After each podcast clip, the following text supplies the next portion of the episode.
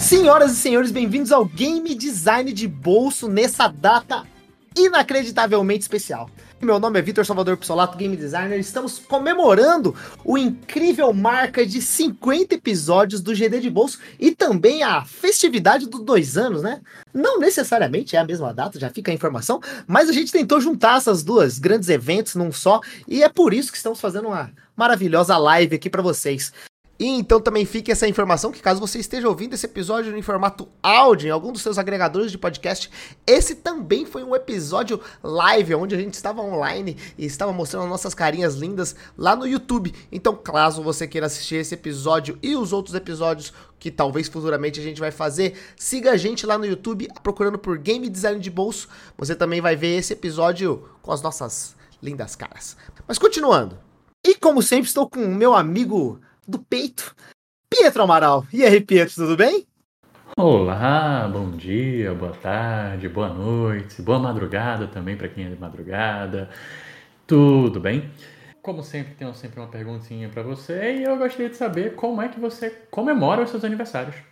Eu sou um cara que ama aniversários, na realidade. Para mim, aniversário é a data mais legal, não é o Natal, e eu sempre faço uma grande festa. Por exemplo, esse ano eu organizei um campeonato de poker entre meus amigos mais chegados aqui e a gente foi numa casa de poker mesmo jogar e tal. E eu quase ganhei o campeonato do meu aniversário, mas não ganhei. E foi muito legal. E claro, também eu fiz uma festa outro dia, mas eu gosto de fazer eventos diferentes, né? O ano, acho que retrasado, retrasados não, 2019, eu acho que eu fiz um evento é, grande também que Acho que você foi, né, cara? A gente fez uma festa lá num bar, chamei bastante gente. E você? Você gosta de aniversário? Como é que é a sua experiência com aniversário? Eu gosto de aniversário, mas eu não, não organizo grandes festas que nem você, não. Eu, esse ano foi um aniversário até mais simples. É, não, não, encontrei com muita gente, mas eu, eu gosto de comemorar. Eu gosto que as pessoas mandem uma mensagenzinha, uhum. eu gosto de fazer alguma coisa. Sim. Mas eu não. Eu também nunca. Eu não sou de, de grupo muito grande. Eu gosto de um negócio sempre um pouco mais cozy ali, mais confortávelzinho, com um grupo de pessoas. Só a turma. E eu acho que é isso que a gente tá fazendo aqui hoje, né? Trazendo esse grupinho de pessoas legal. Exatamente como você mesmo falou, né? A gente vai comemorar esse evento não sozinhos, mas com uma turma de galera que vai vir aqui bater um papo com a gente sobre game design, sobre desenvolvimento de jogos e sobre a vida no geral, né? E sobre festividades. Mas, Pietro, para começar, eu queria bater um papo sobre o que foi o game design de bolso nesse último ano, basicamente. O que, que, o que, que rolou com o game design de bolso nesses últimos nesse último ano, né? Desde o nosso lançamento do episódio de um ano, a gente fez muita coisa, lançou muita coisa, e eu queria trocar uma ideia com vocês e também falar pra galera um pouco das nossas experiências, como é que foi todos os momentos e trazer alguns dados. Então vamos lá? Vamos lá. É, vamos começar um pouquinho falando sobre números, né? Então, do ano passado para cá, é, a gente está falando 2022, né? Não, ainda não terminou o ano, mas a gente está contando só do ano passado. A gente está falando aí, só esse ano lançamos 18 episódios. No ano passado, se a gente seguisse a quantidade de episódios que a gente tinha, a gente talvez teria até dobrado esse número por causa deles construindo. Mas a gente acabou segurando esse projeto um pouco, porque também a gente acredita que o controle de voadores ele faz isso muito bem. Né? é, então, eu acho, eu acho que esses são os números de episódios que a gente tem. Mas se a gente for falar em reproduções gerais, assim, a gente falando de quantas, quantas vezes já deram play nos nossos episódios totais, a gente já passou de 20 mil plays. O que para mim é um número impressionante. Porra, impressionante. Não tinha em, em, em cabeça. E assim, a gente tem um público fiel de em torno de 200 pessoas. A gente está falando de 192 pessoas que escutam cada episódio que é lançado. É, parando para pensar que é, é, o nosso podcast ele é um podcast nichado, né? Ele é um podcast não para jogadores de videogame, mas podcast mais para o cara que quer trabalhar, talvez, com desenvolvimento de jogos, ou um podcast de um cara que quer entrar na indústria, ele tem um funil pequeno, pode-se dizer assim, né? É o cara que gosta de videogame, que quer aprender a fazer videogame. Então, o número de 200 parece pequeno, pensando na internet, mas eu acho que é um número muito legal pra gente. Assim, é um número que, que representa muito legal o quanto que o game designer tá, a gente tá difundindo e funcionando, assim. Né? Eu, eu não conheço 200 pessoas, pra ser sincero. Assim, até conheço. Exato. Quem tem verdadeiros 200 colegas, assim, né? Exatamente. A gente até comentou do aniversário, né? Mas, por exemplo, esse ano o, a gente teve episódio, o episódio mais ouvido desse ano, foi, ele teve 400 plays. Caraca, é, legal. Então a gente tem um, tem um número bastante grandinho aí, né? Se a gente for falar do nosso episódio mais ouvido até então, continua o mesmo episódio, que é o afinal o que o Game Designer faz, uhum. ele tem 1500 plays. Caraca, minha mãe deve ter ouvido um monte de vezes. Mas sim, muito legal, caraca. Mas eu falei do. A gente teve um episódio esse ano que teve 400 plays, né? Quais foram os três episódios mais ouvidos desse ano?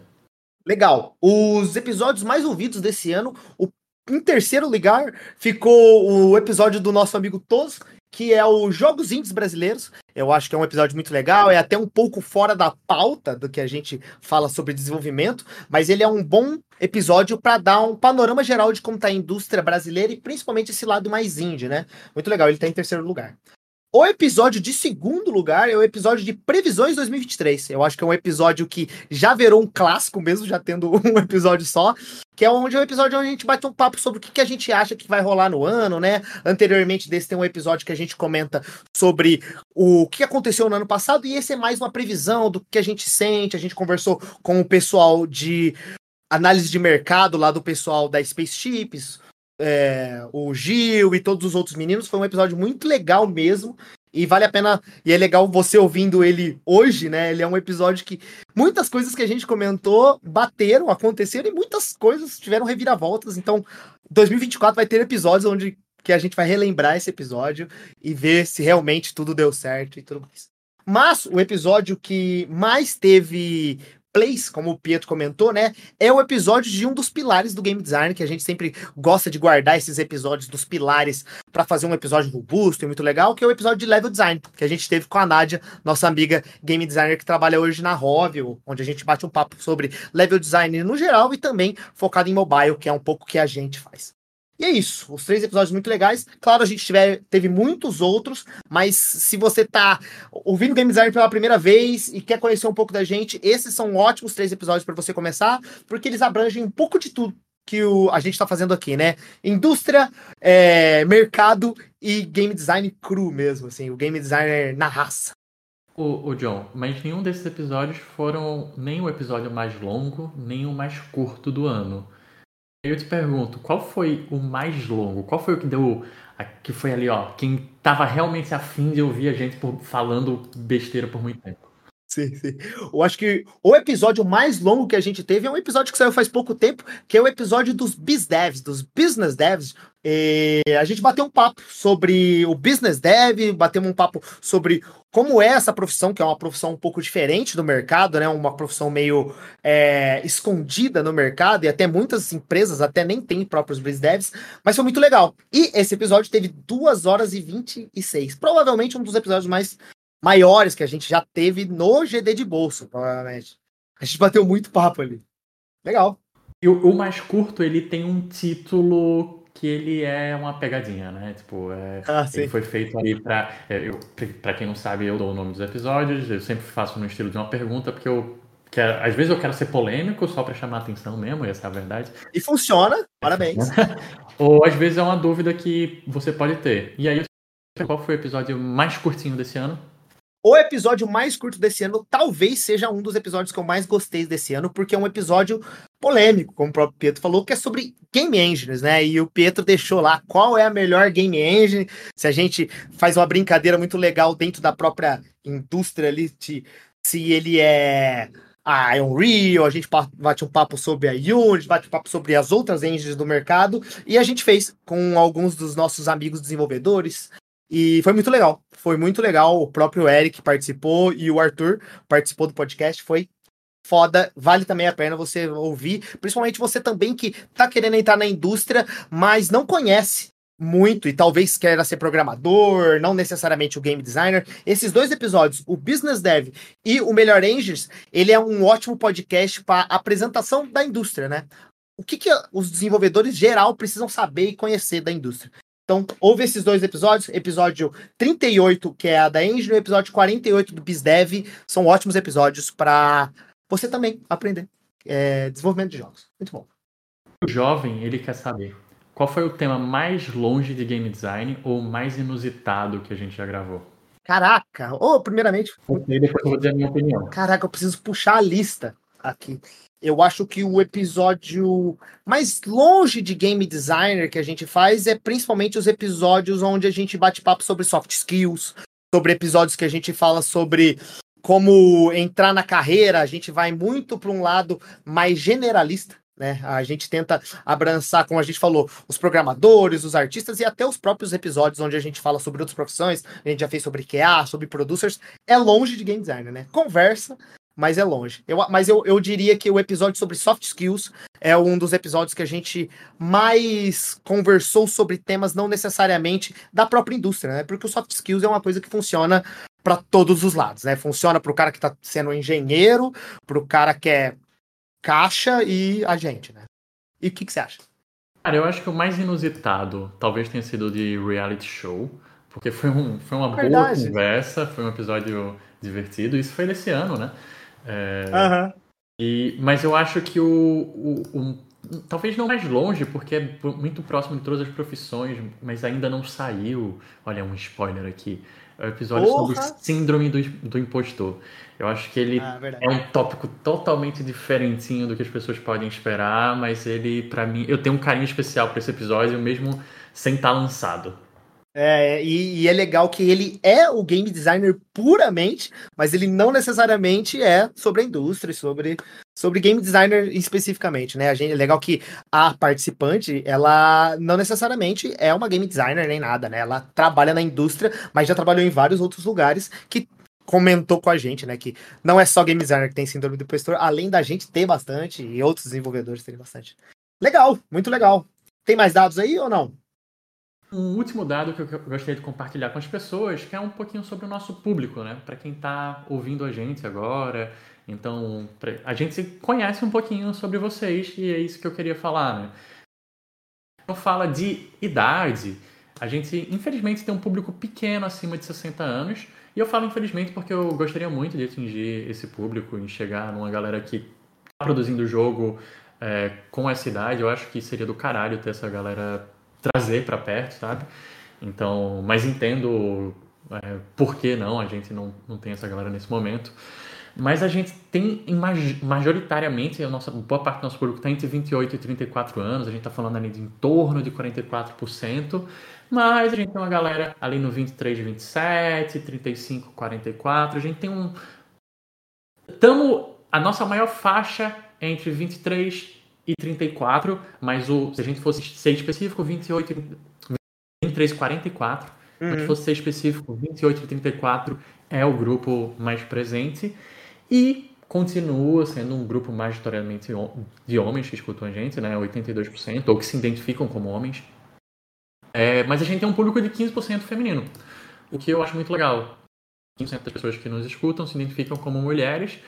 E a, a gente tem um dado que 0,3% é não binário ou 3% não, se, não, não especificou ou simplesmente não, não tem alguma definição sobre isso. Né? Perfeito, perfeito. É, eu acho que essa é um, uma definição do nosso público no momento.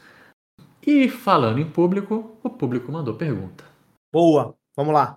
É, eles mandaram perguntas há, dias atrás, a LinkedIn, eles mandaram perguntas no Instagram, eles mandaram perguntas em vários lugares. E a gente trouxe um, uma galera para resolver esses problemas da vida deles. É, então vamos começar trazendo aí. A, conta pra mim. Quem é a nossa primeira dupla divertida para apresentar hoje? Massa, como vocês sabem, a gente comentou, né? A gente vai chamar outros convidados, nossos amigos do coração, outras pessoas da indústria, para bater um papo com a gente. E os nossos primeiros dois convidados é o nosso amigo Guilherme Quintana e o nosso amigo Eric Anders. Então, vamos chamar eles. Será que eles estão ouvindo? Será que eles vão colar na cal aqui? Vou puxar eles aqui. Vamos ver o que, que acontece. E aí, pessoal, tudo bem? Como é que vocês estão? E aí? Ah, tranquilo. Olha só, olha só. Tudo na paz. E aí, Eric, como é que tá? Em recuperação aqui ainda, mas no geral tá tranquila. Caralho, sofreu um atentado aí, o que, que rolou? Ah, o chão me deu uma rasteira e eu fui devolvendo a moeda, dando um soco sem querer. Então, descobri que Super Hero Landing não funciona. Muito bom, muito bom. E aí, Quintana, é, antes da gente começar, eu tava analisando as perguntas, né? E a, acho que a, a pergunta mais importante que eu tenho que fazer para você é uma pergunta que eu vou pegar aqui. É, eu acho que já começando nas perguntas, né? Vale bastante a pena a gente trazer, né? Uhum. Deixa eu só olhar. É, Bom, a, a Júlia Rebeca Buarque mandou uma pergunta importante para você, que é como eu faço para manter essa cabeleira linda que o senhor está mantendo até o momento? Essas madeixas, o que, que você está passando no cabelo para manter esse brilho? Conta para mim. Boa. E aí, Júlia? Eu, eu esperava que essa pergunta ia surgir. E, cara, é, basicamente é preguiça, porque eu tenho preguiça de ir no cabeleireiro cortar. Então, deve fazer uns seis meses que eu não vou assim, já tá crescendo. E quando você tem uma pessoa que se cuida em casa, você pode usar todos os produtos de beleza dela. E é isso que eu tenho feito. Uhum. Tem dado algumas brigas? Tem dado algumas brigas, mas agora a Camila, do esposo, ela meio que desistiu. Ela falou: Olha, comprei um produto novo pra gente testar. E aí eu tô dividindo com ela. O problema é que agora a gente paga, os dois dividem, né? A- É, coloca a no, na conta. Exatamente, pô. Mas assim, cara, só pela Camila, porque se fosse por mim descobrir os produtos e tal, cara, condicionador eu comecei a passar depois que ela me falou, você precisa passar condicionador. Então, é, é mais por causa dela do que por minha causa, assim. Acho que a Camila tá mantendo esse Tá mantendo. inteligente porque ela tá. Ela entendeu alguém, alguém para financiar produto de beleza que não é barato. Exato, não é nem um pouco barato. A Camila fala assim: ah, o quanto que você passa? Ah, eu passo uma mão cheia, assim. Tá maluco? Isso daí custa 200 reais, tem que durar seis meses. Eu falei, ah, então. É o, o tamanho de uma moeda de um real no máximo. É, exato. Não deveria nem poder fazer espuma, né? E É, então. E eu lá, assim. Muito bom. Vamos, vamos para as nossas. começar nas perguntas. E eu queria começar com uma pergunta. Eu acho que ela, ela é divertida, ela é interessante para vocês dois. É, e principalmente para quem está nos ouvindo agora, assim, eu acho que tem muita gente que está começando a trabalhar na área. Tem muita gente que está começando a. Pô, tô, tô começando a estudar e tal. Uhum. E aí eu queria perguntar para vocês por que fazer jogo? Então a dúvida é por que vocês trabalham? O que é que motiva vocês ali no dia a dia? O que é que diverte vocês em fazer jogo? Por que fazer jogo, né? E aí Eric tá balançando a cabecinha aí, fazendo sim, sim, sim. Então me conta aí, por que você decidiu trabalhar com jogo? Ah, é- é estranho, mas a minha resposta é, é basicamente porque eu descobri que era possível. Legal. Quando eu descobri que era possível fazer isso, porque, assim, principalmente no Brasil, né, eh, nos anos, nos anos 90, 2000, quando a gente começou a pensar em uma coisa que seria carreira ou qualquer coisa do gênero, eh, falar que você queria fazer jogo era completamente, assim, alienígena. E hoje em dia o cenário já mudou, acredito que ele já mudou bem mais. As pessoas hoje em dia, antes de entrar na faculdade, elas sabem que no Brasil já se faz jogo e já tem produções eh, nacionais, tem faculdade de jogos, tem, tipo assim, tem todo um aparato que antigamente, na minha época, eu achava que não existia. Existia, ainda era num, num estado bem eh, eh, inicial, mas já existia. E aí, quando eu descobri que isso era possível, eu decidi que eu queria fazer isso, porque era possível. Porque eu queria, eu tinha histórias e experiências que eu queria contar. Legal. E eu, como eu não sou um bom escritor, como eu não sou.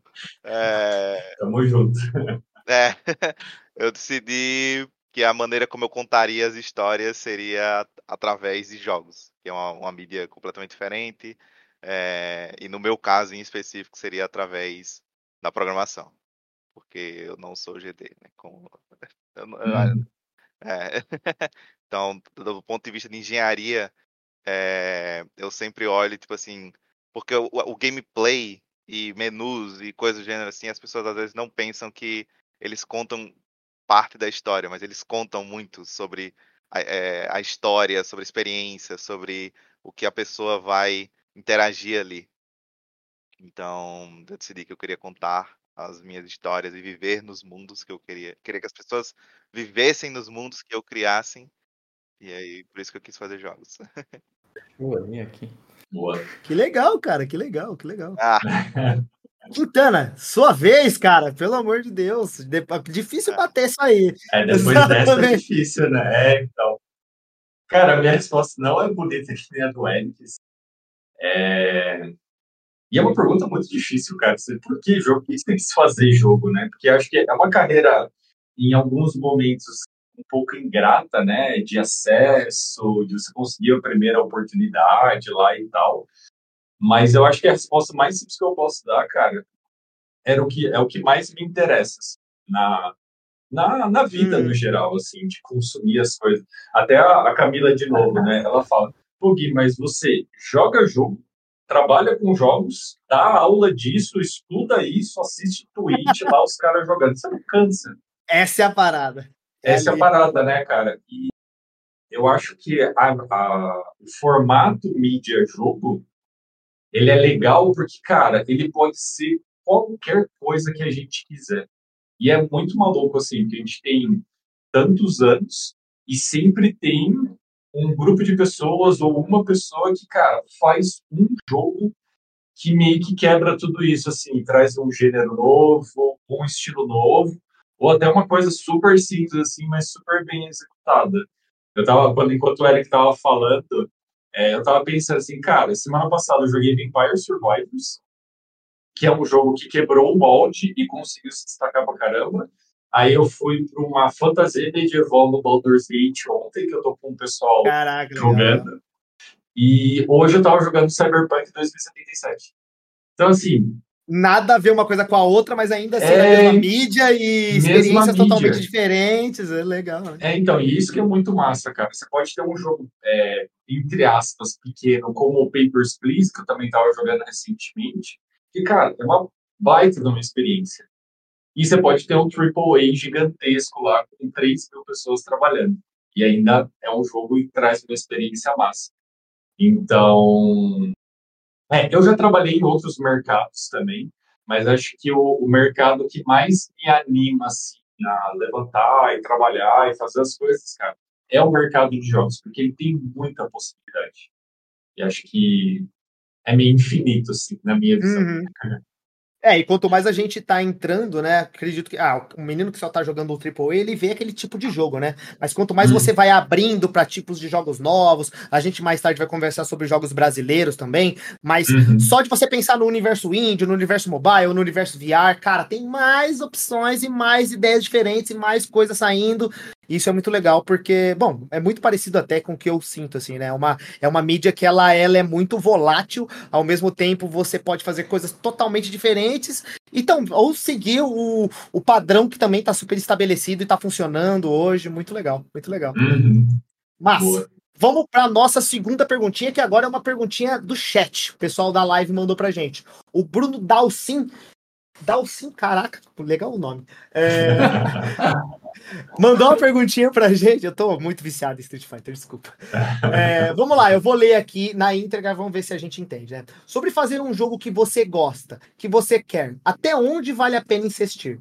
É algo que talvez não renda dinheiro, mas é algo que você deseja fazer. Eu acredito que ele está falando muito sobre a troca entre você fazer o jogo que você quer e que você gosta, que você quer jogar, e o jogo, sei lá, que a indústria tá mandando pra você fazer, ou o seu chefe tá mandando fazer. Como é que é o seu pensamento de vocês que já estão na indústria faz bastante tempo em relação a isso? Qual é o sentimento de vocês? Quintana, Boa. conta pra mim. Vamos lá. Cara, eu acho que é uma, é uma decisão muito cruel, porque uma é o seu chamado pessoal. É tipo, cara, eu quero fazer um jogo X, quero fazer, sei lá, o meu Vampire Survivors, que nem eu Uhum. estava jogando semana passada. E, mas talvez hoje o momento no mercado não seja de lançar, porque já veio uma galera produzindo várias vertentes dentro do mesmo gênero. É, o, o, o- Então- digamos assim, que o mar tá vermelho, né? Tá- Agora tem muita É, gente exato, fazendo. tem muita gente boa fazendo. Muito tubarão fazendo. É, muita gente boa fazendo esse tipo de jogo. né? E aí, cara, eu acho que é muito do, dos. Acho que aí, para resolver essa pergunta, ó, Bruno, eu iria muito no sentido assim: por que, que você quer fazer esse jogo? É para aprender? Cara, só vai. É, o seu objetivo não é ser um jogo comercial necessariamente. É, se você quer aprender uma engine, aprender sobre design, aprender sobre as etapas de produção, você quer, cara, eu quero lançar um jogo na Steam, só para ver como é que é o fluxo inteiro. Meu, só vai. Agora, se você está querendo um sucesso comercial, alguma coisa nesse sentido, aí você vai precisar estar um pouco mais conectado aí com as tendências do mercado, porque talvez o Vampire Survivors, cara, muito difícil você estourar com ele, ou tirar Uhum. alguma coisa dele financeira. De conhecimento você vai tirar. É, Teve um cara, eu não lembro o nome dele agora, ele é o Jack Wahlberg, eu acho que alguma coisa assim. E ele tem uma, ele estava falando um pouco sobre isso, né? Ele é um desenvolvedor de carreira muito longa assim. E ele estava comentando um pouco sobre isso, né? Sobre primeiros projetos, o que, que você faz para ganhar experiência. E é uma boa prática especialmente para quem está começando, de repente pegar um jogo do gênero que você já conhece, porque você já sabe mais ou menos a experiência que aquele jogo deveria ter. Pode crer. Se você pegar um gênero completamente diferente, que às vezes sai fora da sua zona de conforto, você ter que gastar muito mais energia para conseguir chegar naquilo lá, especialmente se for comercial. Então, cara, é, depende muito do objetivo que você, por que que você quer fazer esse jogo e é, um pouco desse equilíbrio, assim, ah, do, da, do seu desejo pessoal, dos gêneros que você conhece, com relação ao mercado. Então, é, é uma pergunta cruel. É, uma, é, aliás, é uma decisão cruel. Aham, exato, exato. Eric, o que, que você acha? Você quer complementar? É, eu só queria dizer que faz, faz todo sentido o que ele falou, porque é, é justamente a- a- quando eu escutei a pergunta, é, eu vi que ele, ele falou algo do tipo é, os jogos que eu quero fazer. E aí É, querer fazer é Jogos que eu né? gosto, né? É, Exato. por que você quer fazer esse jogo? E se a resposta é, tipo assim, é, é dinheiro, então faça com que todas as decisões que vão fazer você criar um jogo tem que ser baseado em, tipo assim, qual é gênero, é, qual lugar no mercado que eu vou conseguir Uhum. atacar, né? é, onde eu vou conseguir me inserir, qual vai ser meu diferencial, coisas do gênero assim. Se a sua, se o seu querer criar um jogo, criar essa mídia é contar uma história, eu sei que seria muito legal. Seria muito legal se você conseguisse ganhar dinheiro. Sim. Mas se você está querendo contar uma história e você acha que é uma história que as pessoas precisam ver, experienciar, escutar, ler, é, viver, só faça. Tá entendendo? E aí quando ele Uhum. fala de fazer jogo para aprender, para pessoal é, tem game jams que o, o único objetivo além de aprender, né, não é só aprender, mas também é de socializar. Então as pessoas fazem jogos até para socializar, conhecer outras pessoas do meio, é, ter, fazer um network também, coisas do gênero. Então, tipo assim, fazer jogos tem carrega todos esses, esses objetivos e você precisa, sempre que estiver fazendo ele, tomar as decisões que alinhem com esse objetivo. Então, eu Massa. achei uma, ótima- uma ótima é, resposta dele. Massa, massa. Pô, eu só queria dizer que o, o Júlio César falou que vai fazer o Dark Souls pra começar e, por favor, não faça isso. Não é isso que a galera tá dizendo, pelo amor de Deus. Não. Antigamente a galera queria fazer o GTA, né? Agora tá aí virando o Dark Souls, exatamente. Daqui uns 10 anos a gente conversa de novo. exatamente. Meu medo Mas- era ele ser jogador de MMO. Que era o que há 10 anos atrás os caras estavam tentando fazer, né? Exatamente. A gente tem um 71, que é o, o GTA brasileiro. Exato, porra. Tá aí alguém que tentou. Mas claro, se você olha a bagagem do estúdio, o estúdio fez um milhão de jogos antes de chegar no GTA brasileiro, né? O 71. Ainda assim é muito interessante, né? Muito, digamos assim, corajoso do estúdio fazer, mas, porra, existe uma bagagem gigantesca antes de você ir pro GTA brasileiro ou ir pro tentar fazer uhum. o próximo Dark Souls. Exatamente. É, mas indo para uma próxima pergunta, a pergunta vem do Fê Carmo e aí um, um beijo para o Felipe. É, o, o Felipe ele pergunta para a gente o que a gente acha de IA em questão de aprofundar conhecimento de GD e também sobre o limite ético e técnico de, de usar IA.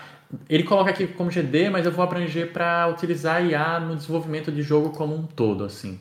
É, eu queria saber, ouvir de vocês. É uma pergunta, obviamente, polêmica aqui, né? Uhum. Mas é, é, é uma pergunta que dá para ser um podcast. É, então. Fica aí o spoiler, mas, mas continua. Tá, com certeza.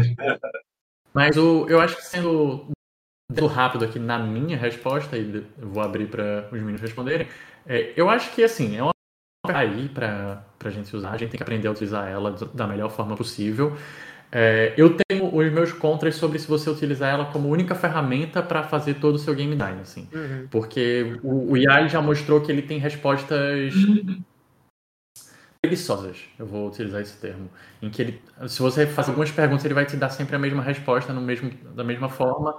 Por exemplo, eu já fiz um teste de utilizar ele para fazer um roteiro, uma sinopse de uma série, de uma temporada. Eu tentei utilizar e em algumas começam a ficar repetitivos e tal. Então ele demanda um trabalho grande, não é só colocar uma coisa ali, ele vai te, vai te entregar algo rapidamente.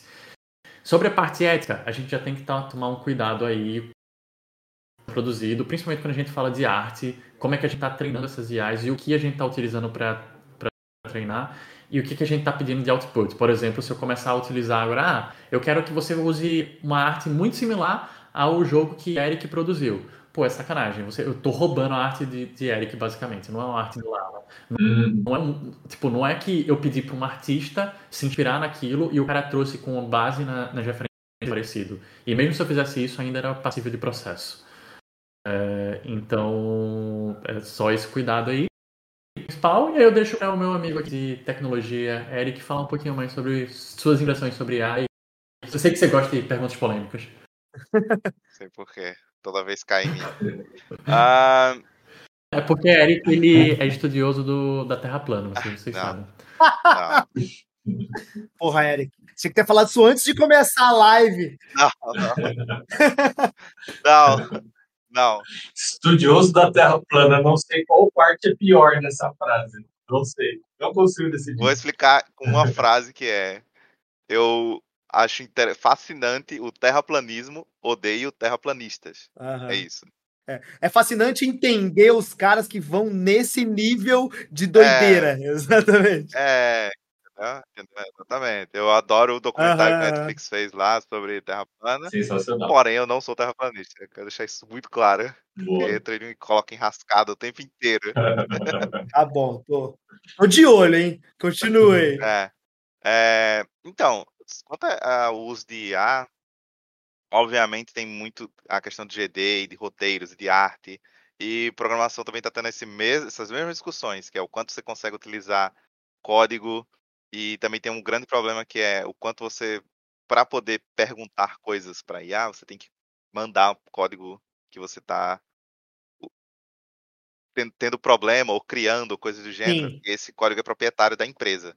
Então, num mundo ideal, você não deveria estar mandando é, a, as coisas que são da empresa ou são seus também, né? Coisas se você estiver fazendo um projeto pessoal, para uma outra empresa, porque se eles tiverem é, suficientes, né? Tipo, é, pedaços suficientes do seu código, isso é literalmente uma quebra do, do da, da, patente, não é patente, mas tipo assim, quebra da, da, propriedade intelectual que você teria sobre aquele negócio, né? sobre a exclusividade sobre aquele código.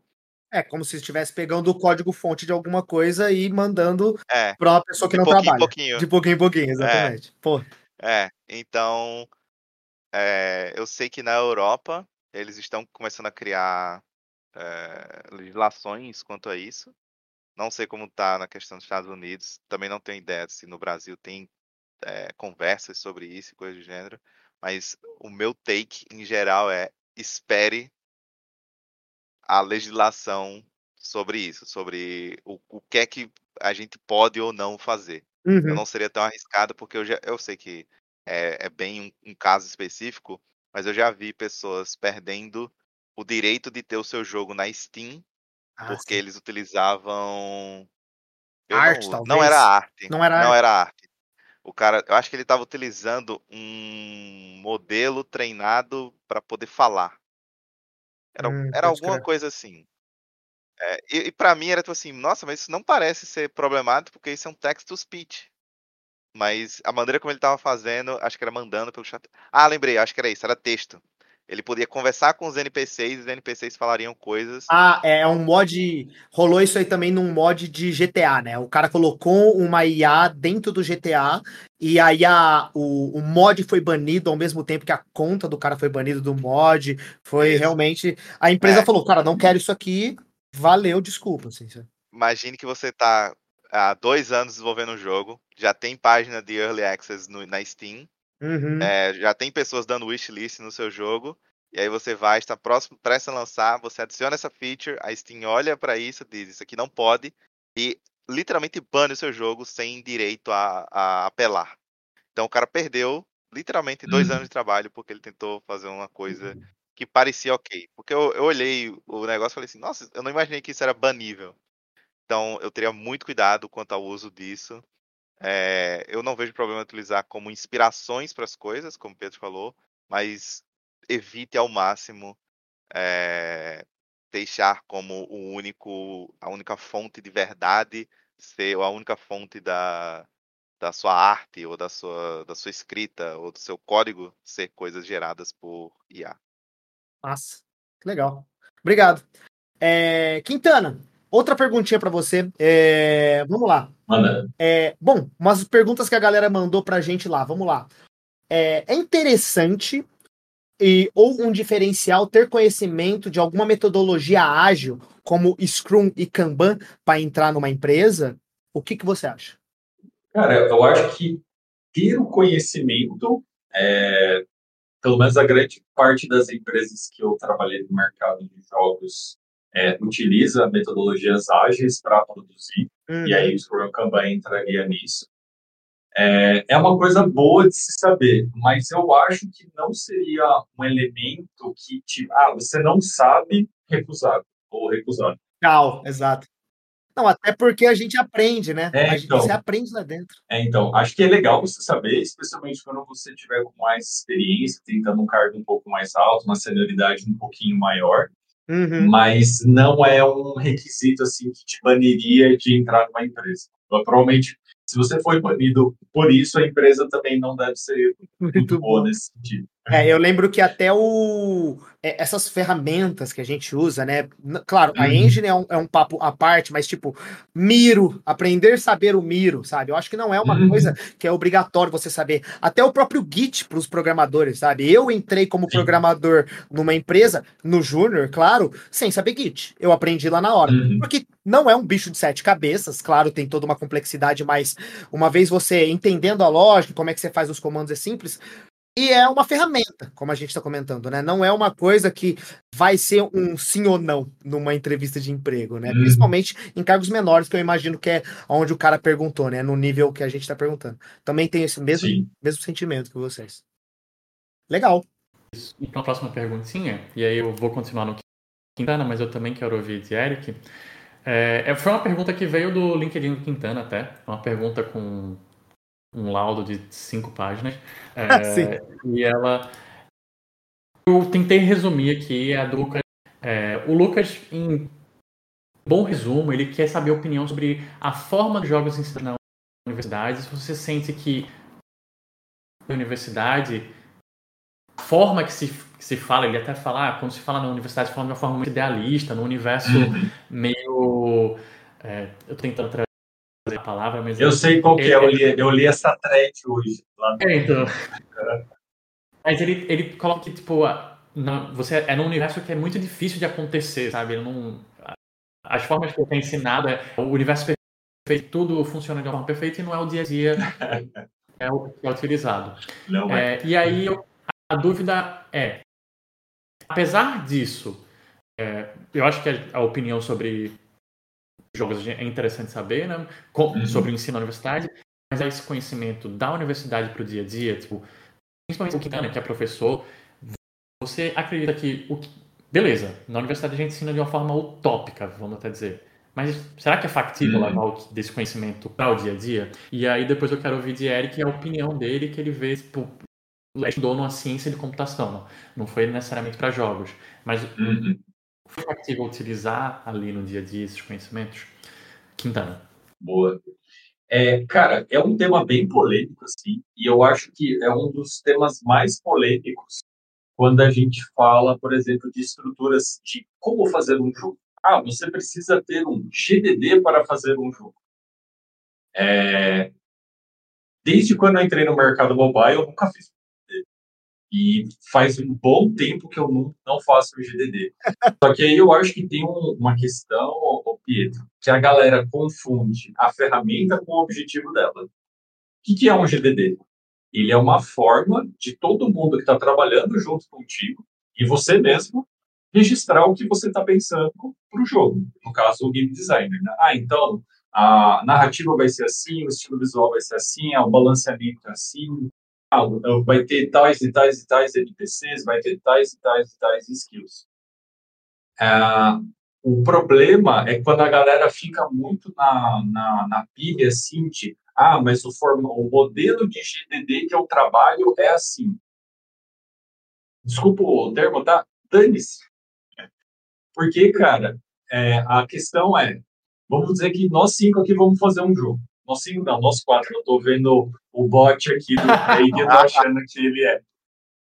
é. Nós quatro aqui vamos fazer um jogo. Cara, se eu quiser. Se a gente conversar aqui e todo mundo saber o que tiver muito claro na cabeça de cada um o que precisa ser feito, beleza.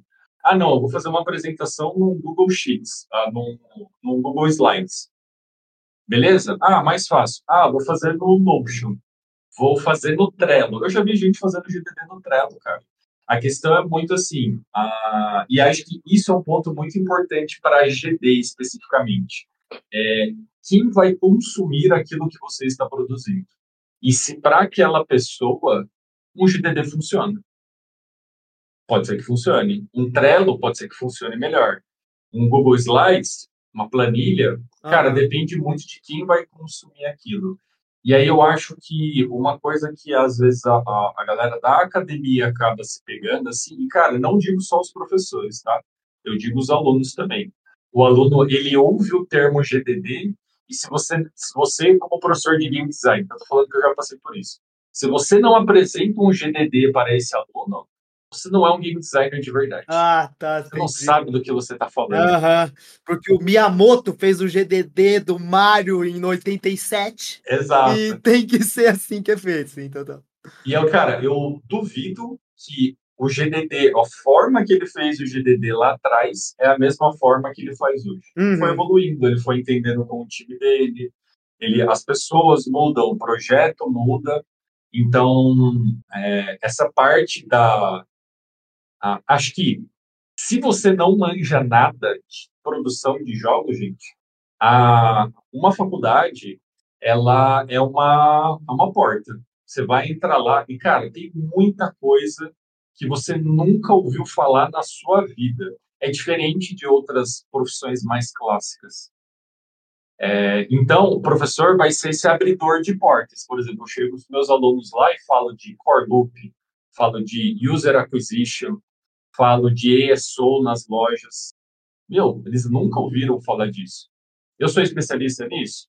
Não. Então, eu estou abrindo a porta para o cara saber que aquilo lá existe, que é importante para o mercado e tudo mais.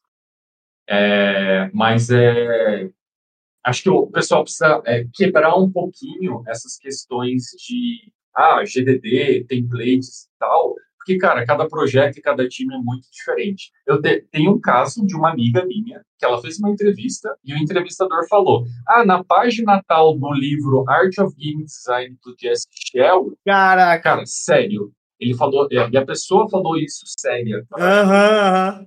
Ela falou assim: olha, não sei, do que. E aí ela foi inteligente. A Isa, um abraço aí, beijo para você. Ela falou assim: olha, do que eu entendo desse tópico é isso, isso e isso. O cara adorou ela. Ela não entrou na empresa porque ela falou: pelo amor de Deus, não vou entrar nesse lugar. Uhum. Mas é, o pessoal às vezes se pega nesses grandes chavões do mercado. E, cara, se você não sabe isso, se você não aplica isso, você não é um desenvolvedor de verdade. Não é bem assim. Massa, massa. Assim, a minha, a minha formação foi muito mais clássica. Nesse sentido, como vocês falaram, que eu fiz ciência da computação e entrei como. Eu nunca, nunca fui um programador normal, por assim dizer. Eu nunca fiz é, mobile development, nunca, assim, para aplicativos, né? Nunca, nunca fiz nada que não fosse jogos. Eu sempre saí direto da faculdade para um estágio em jogos, para um emprego em jogos e continuo em emprego em jogos. Eu nunca não fiz jogos. Porra, legal, legal. É, não. Claro. Aham, você nunca foi o cara lá do BI ou alguma coisa, o programador de website. Não, Legal. não, nada disso. Sempre fui para jogos. E o que eu sempre falo quando, quando o pessoal vem assim, ah, eu deveria fazer faculdade de ciência da computação ou faculdade de jogos para entrar na área de programação, né? Para ser engenheiro. Uhum. Eu sempre falo assim, é, faça uma faculdade. faça alguma coisa. Porque eu sei que por mais que ela não seja regulamentada, e tem muita gente que de fato é autodidata e consegue, é, através de game jams, através de tutoriais no YouTube, através de curso, através de bootcamp, através de qualquer outra coisa assim, elas conseguem é, um nível de, de programação suficiente para conseguir entrar no emprego. Só que eu sinto que a base sempre é algo que vai demorar para aparecer, tá entendendo? E ela vai, vai demorar para aparecer, mas ela vai ser rapidamente cobrada. E esse é o problema. Então eu digo que para fazer a faculdade só para poder ter essa base, tá entendendo? E aí coisas como você falou de aprender o Git, aprender a utilizar um Scrum, é, um Figma, um, ferramentas, você aprende fazendo o job. Só que para programação, você é muito difícil alguém querer parar e explicar noções de complexidade de tempo e espaço dentro do, do seu algoritmo enquanto está fazendo o job. É, no Porque meio aquilo do ali- trampo, né? Sim. É, porque aquilo ali tipo assim, é meio que esperado de todo mundo. Pode ser um pouco. Sei lá, não quero pensar muito na- nas consequências do se fosse ou não, mas assim, é o que acontece. Então, É para programador, eu acho que é sim, porque é uma parada um pouco mais teórica, execução teórica É. ali, né? Você precisa, eu já fui programador também, e tem muito esse, não, eu não diria o estigma, mas o que, é, muito daquilo que você utiliza nos primeiros períodos da faculdade, você vai carregar e é uma teoria meio, é como se fosse medicina. É aquilo e pronto, sabe? A arquitetura, é, a parte até, vamos dizer assim, a parte teórica da exatas, ela tá ali e aquilo você vai utilizar. Agora é uma pergunta que é legal que dá para fazer o contraponto até para o game design. Por exemplo, Quintana, é, o, o Eric tá falando, né? É importante você estar na faculdade, você não precisa necessariamente fazer ciência da computação para ser o programador, né? Eu conheço programadores que é, fizeram letras e depois aprenderam, mas como eles tinham uma bagagem de aprendizado e tudo mais. Como você vê essa visão para GD também? Você sente que é preciso, é preciso pro, pro GD ter feito uma faculdade ou alguma faculdade é preciso ter ou tem jeito de aprender em autodidata? Qual é o sentimento de você em relação à própria faculdade para entrar nessa área? E Eric, eu queria que você também explorasse um pouco mais isso em relação a o, o que você faz dia, no dia a dia em cima do que você aprendeu na faculdade em si, sabe? Boa. É, cara, eu vou bem na. É engraçado que a gente estava tendo uma discussão sobre isso lá na, na empresa hoje, né? Sobre Legal, legal. é, as pessoas, o que, que a gente vai pedir das pessoas que vão entrar e tudo mais. E assim, a minha opinião, tá? Isso aqui não reflete a opinião lá da empresa, mas a minha opinião, assim. Cara, eu já trabalhei, eu fiz, por exemplo, eu fiz um curso de tecnologias é, e design digital que inclui games, mas não incluía tanto. Uhum. Então, ele era bem mais abrangente, eu não tinha uma especialização em jogos. Eu já trabalhei com game designers que eram economistas, que era jornalista. Acho que teve até um cara que ele fez gastronomia e depois acabou virando a vida e continuou trabalhando. Você mesmo veio de outra de outra especialidade, acabou migrando, é, sim. tinha esse olhar. Então, cara, é... acho que minha visão hoje, tá? É, eu olhando para um candidato, eu olharia mais para o portfólio dessa pessoa e experiência de mercado, tempo de mercado, é, para entender um pouquinho mais os desafios que aquela pessoa passou, como ela resolveu, e provavelmente teria algum, eu te, tentaria trazer algum tipo de teste para extrair essas informações. A faculdade é, e uma experiência passada, eu entendo muito como um adicional. E aí, cara, toda bagagem que você traz te ajuda de alguma forma. Sim. Por exemplo, é, hoje é, eu tive muita experiência como gerente de projetos. Então, lidava muito com o cliente, conversava muito com a galera, negociava tudo mais. E aí eu dou as aulas também. Então, hoje, um dos pontos mais que a galera é, elogia do meu trabalho é a questão da comunicação, clareza das informações, que eu aprendi em outra capacidade. É, tem um, um designer que trabalha com a gente, que é o Tomás. A Tomás, se estiver vendo, um abraço para você também, boas férias. É, ele veio da biologia. Legal, caraca. Então, assim, a, a, ele traz uma bagagem numa análise analítica de dados, cara, muito boa. Muito, ele, ele é meio que o outlier, assim, porque a análise dele é muito boa, porque ele tem a bagagem. Eu tenho outro designer que ele era QA antes. Então, assim, quando a gente vai testar as coisas, cara, ele destrói, ele pega tudo que precisa. Então, assim, essas bagagens adicionais vão ajudar você de qualquer forma, de qualquer mercado que você tiver vindo. É, mesmo a gastronomia, cara, tem alguma coisa que você vai incluir no seu processo de criação. É, organização, alguma coisa. Com certeza, seguir, seguir uma regra, entender e tal. E aí, uma coisa que eu acho que é bem importante, que é uma coisa que o Eric falou também, é, pessoas diferentes aprendem de modos diferentes. Eu, por exemplo, não consigo ser autodidata, mas eu aprendo por osmose. Se eu sentar do lado de vocês e ver vocês fazendo as coisas, eu pego. Você pega, né? Legal, legal. Tem a pessoa que lê o livro e, cara, já entendeu na hora. Então, assim, a faculdade, gente, é... ela é uma forma interessante de você ter esse pontapé inicial, em vez de você ficar batendo na cabeça tentando descobrir as coisas, que tem formas de descobrir, você tem pessoas com experiência no mercado, de preferência, que vai te dar os atalhos. Ó, oh, cara, olha isso aqui, ó. Ó, você quer ver modelagem 3D? Pô, estuda desse jeito, ó. Essa é a base da animação. Então, isso ajuda muito a acelerar a sua progressão. Só que aí você tem que escolher uma faculdade que também tenha um cuidado com o, a ementa, conteúdos e tudo mais. Perfeito. Massa. O uso que a gente faz, que eu faço principalmente do, do que eu aprendi na faculdade a, no meu trabalho hoje em dia, eu, eu fiquei pensando assim, e de fato aquele negócio, aquele negócio que eu falei, tipo, a base, ela ainda tá lá. Vão ter algumas coisas que de fato eu aprendi, e aí, durante o aprendizado, quando eu estava na faculdade, eu dizia assim: meu Deus, isso aqui é inútil, eu não vou usar nunca. Porque eu estou aprendendo sobre como o processador funciona bit a bit, o zero transformando em um. Para que eu quero saber uhum. disso? E aí, passam-se anos depois, chego agora e eu estou fazendo um simulador que eu preciso estar tá mexendo bit a bit como funciona. Aí eu fico assim, meu Deus, o professor me mataria se soubesse disso. Então, é, a, a, acontece. Então, e, eu, e outra coisa que eu pensei que, que também é muito bom na faculdade é que você, principalmente do ponto de vista de programação, você aprende a lidar com muito, muito estilo de programadores. Que você vai ter. Todos os programadores são completamente diferentes, mas eles caem quase como em estereótipos, né?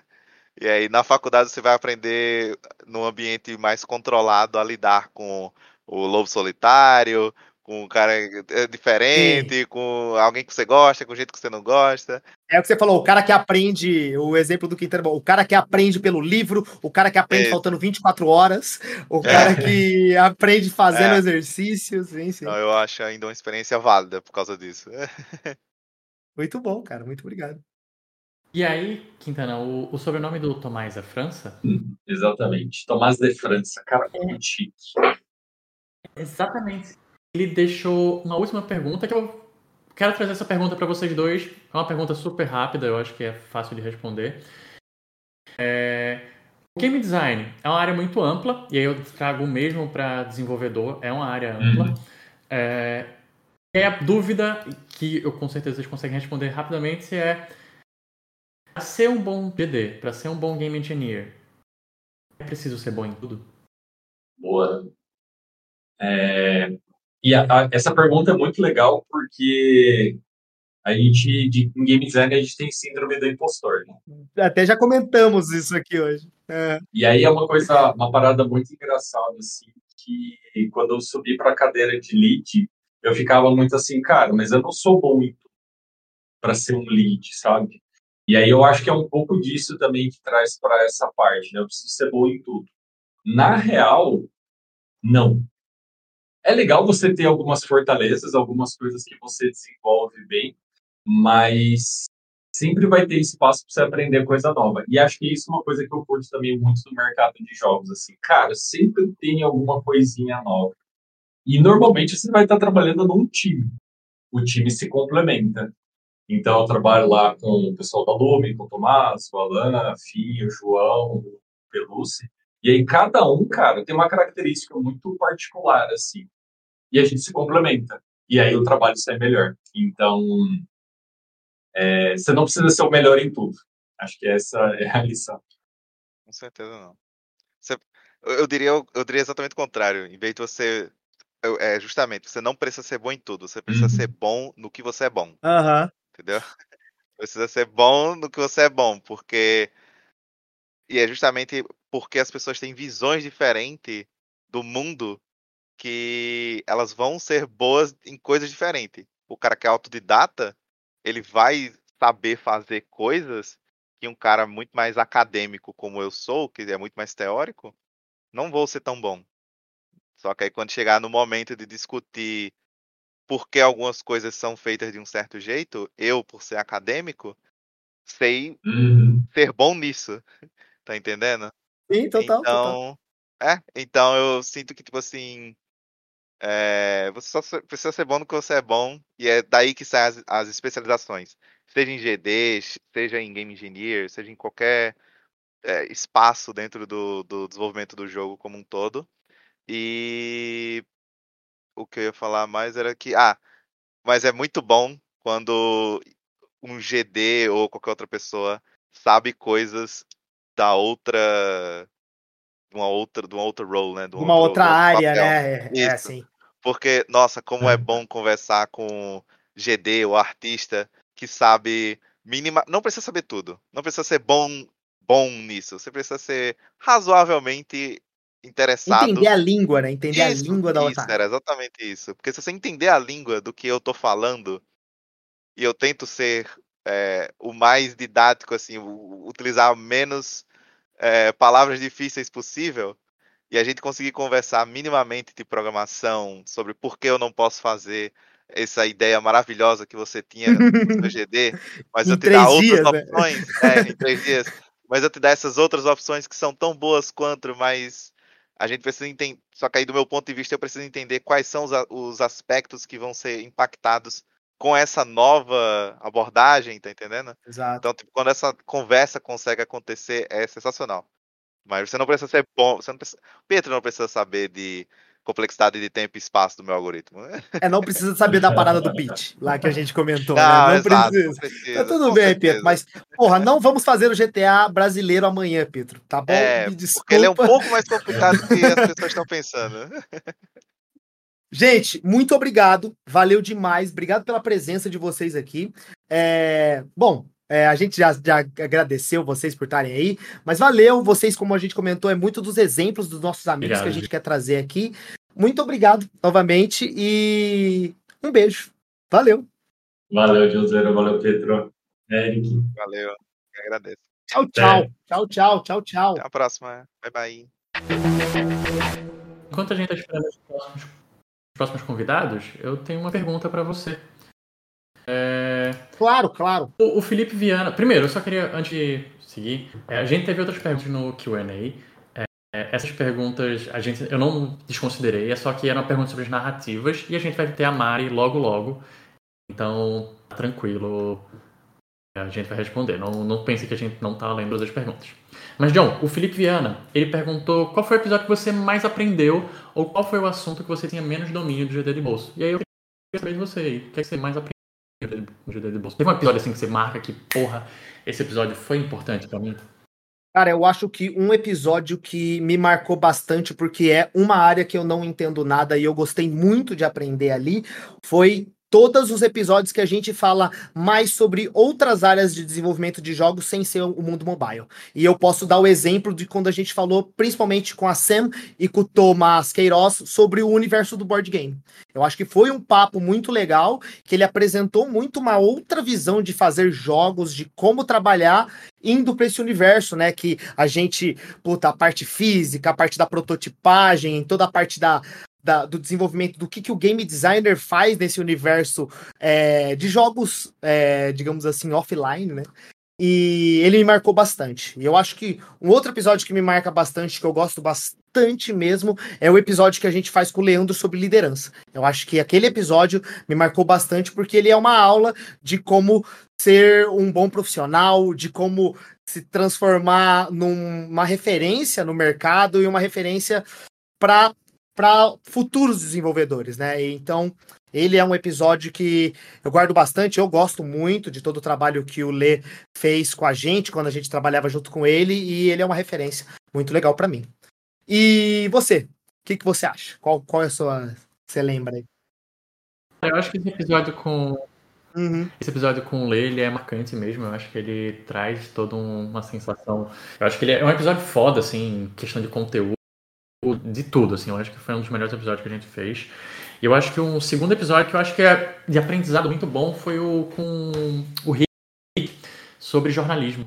Ah, sim, esse é muito legal. Eu acho que ele traz uma visão que, que, que eu não tinha da, do, tecnicamente do jornalismo, né? Porque a gente vê jornalismo de jogos de, de uma forma de consumidor e não de uma pessoa que produz e ver pelo lado dele foi muito interessante. Foi, eu acho que eu aprendi bastante ali com o Rick. Ele é um outro episódio também que a gente sai um pouco desse universo de jogos, né? Que a gente tá sempre falando, né? Muito daquela pergunta que já fizeram pra gente, que ele apresenta quase que um mundo novo, né? Uma outras pessoas fazendo outras coisas ainda no universo de videogames, mas que, putz, é muito legal você também colocar isso na sua bagagem de desenvolvimento de jogos, Cara, ouçam esses dois episódios aí, esses todos os episódios que a gente tá comentando, mas esse do jornalismo é muito legal para falar sobre outras profissões que estão no universo de videogames, mas não necessariamente no dia a dia de um estúdio, né?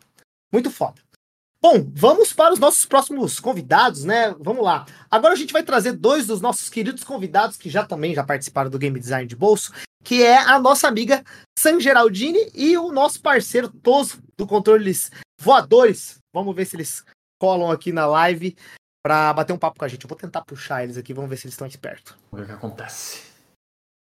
Gente, tudo bem com vocês? Como é que vocês estão? Salve. E aí? Salve, meus queridos. Tudo jóia? Salve, salve. Ah, comecei a beber uma água já, molhando as palavras. Nossa, eu tô. Eu tô aqui, essa garrafa aqui já tá metralhador, já que ir no banheiro, vou ter que segurar aqui. Tudo bom? Obrigado pelo convite, John, Pietro. Prazerzaço participar aqui. Porra, tamo junto, gente, tamo junto. Bom, antes da gente começar a entrar nas perguntas, é uma, eu queria fazer uma pergunta que eu esqueci de fazer lá para os meninos, mas eu quero que vocês falam. E já converso um pouco com a área do Toso, até com a Sam, porque eu tô de olho ali no seu Instagram, Sam. Eu quero saber qual é o jogo mais legal que vocês jogaram esse ano. Ou o que mais marcou e tudo mais, sei lá. Por qualquer motivo que seja. Aham. Uhum. Cara, é, eu vou puxar a sardinha, né? Para os jogos brasileiros. É, estaria errado se eu não, não fizesse isso. É, eu vou citar dois, porque são dois que eu tô jogando mais agora essa semana.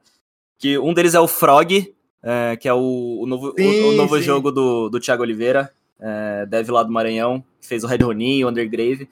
É, ele me deu acesso aí uma, uma early build do jogo, aí eu dei uma testada, o jogo tá incrível, tá com um, uma, um flow de gameplay muito bom, assim, é, igual o Thiago sempre faz.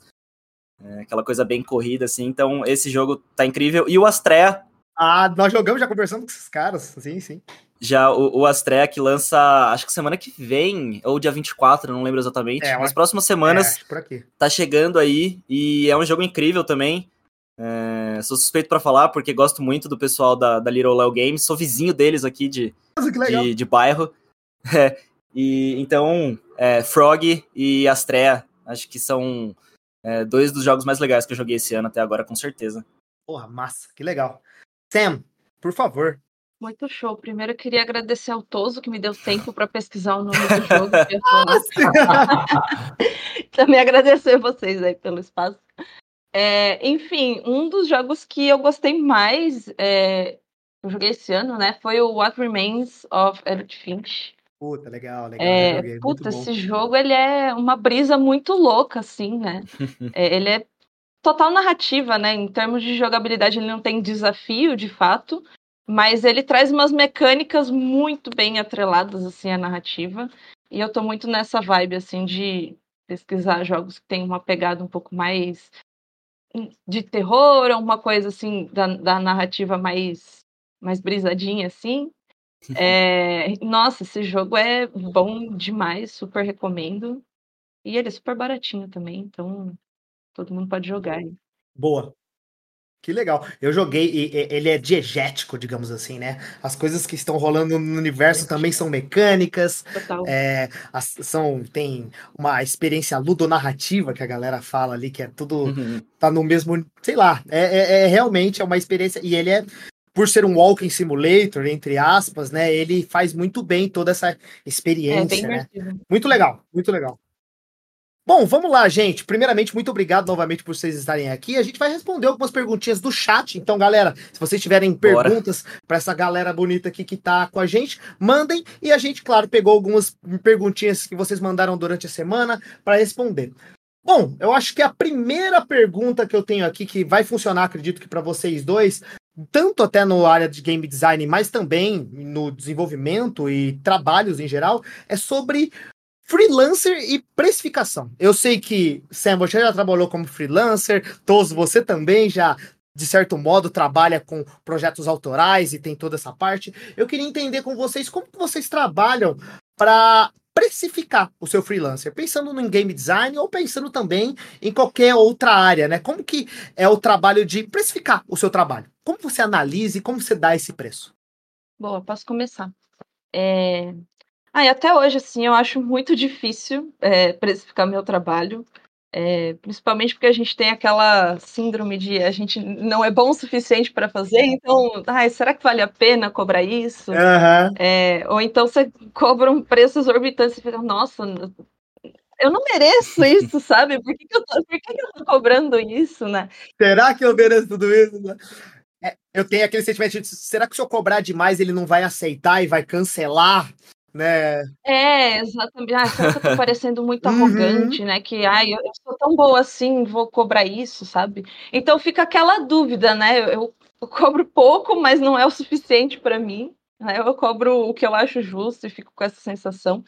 Mas eu acho que até fazer frila e precificar um pouco do seu trabalho ajuda muito a você entender o seu nível de senioridade e conforme você vai trabalhando, né, ganhando experiência, você vai melhorando nisso também.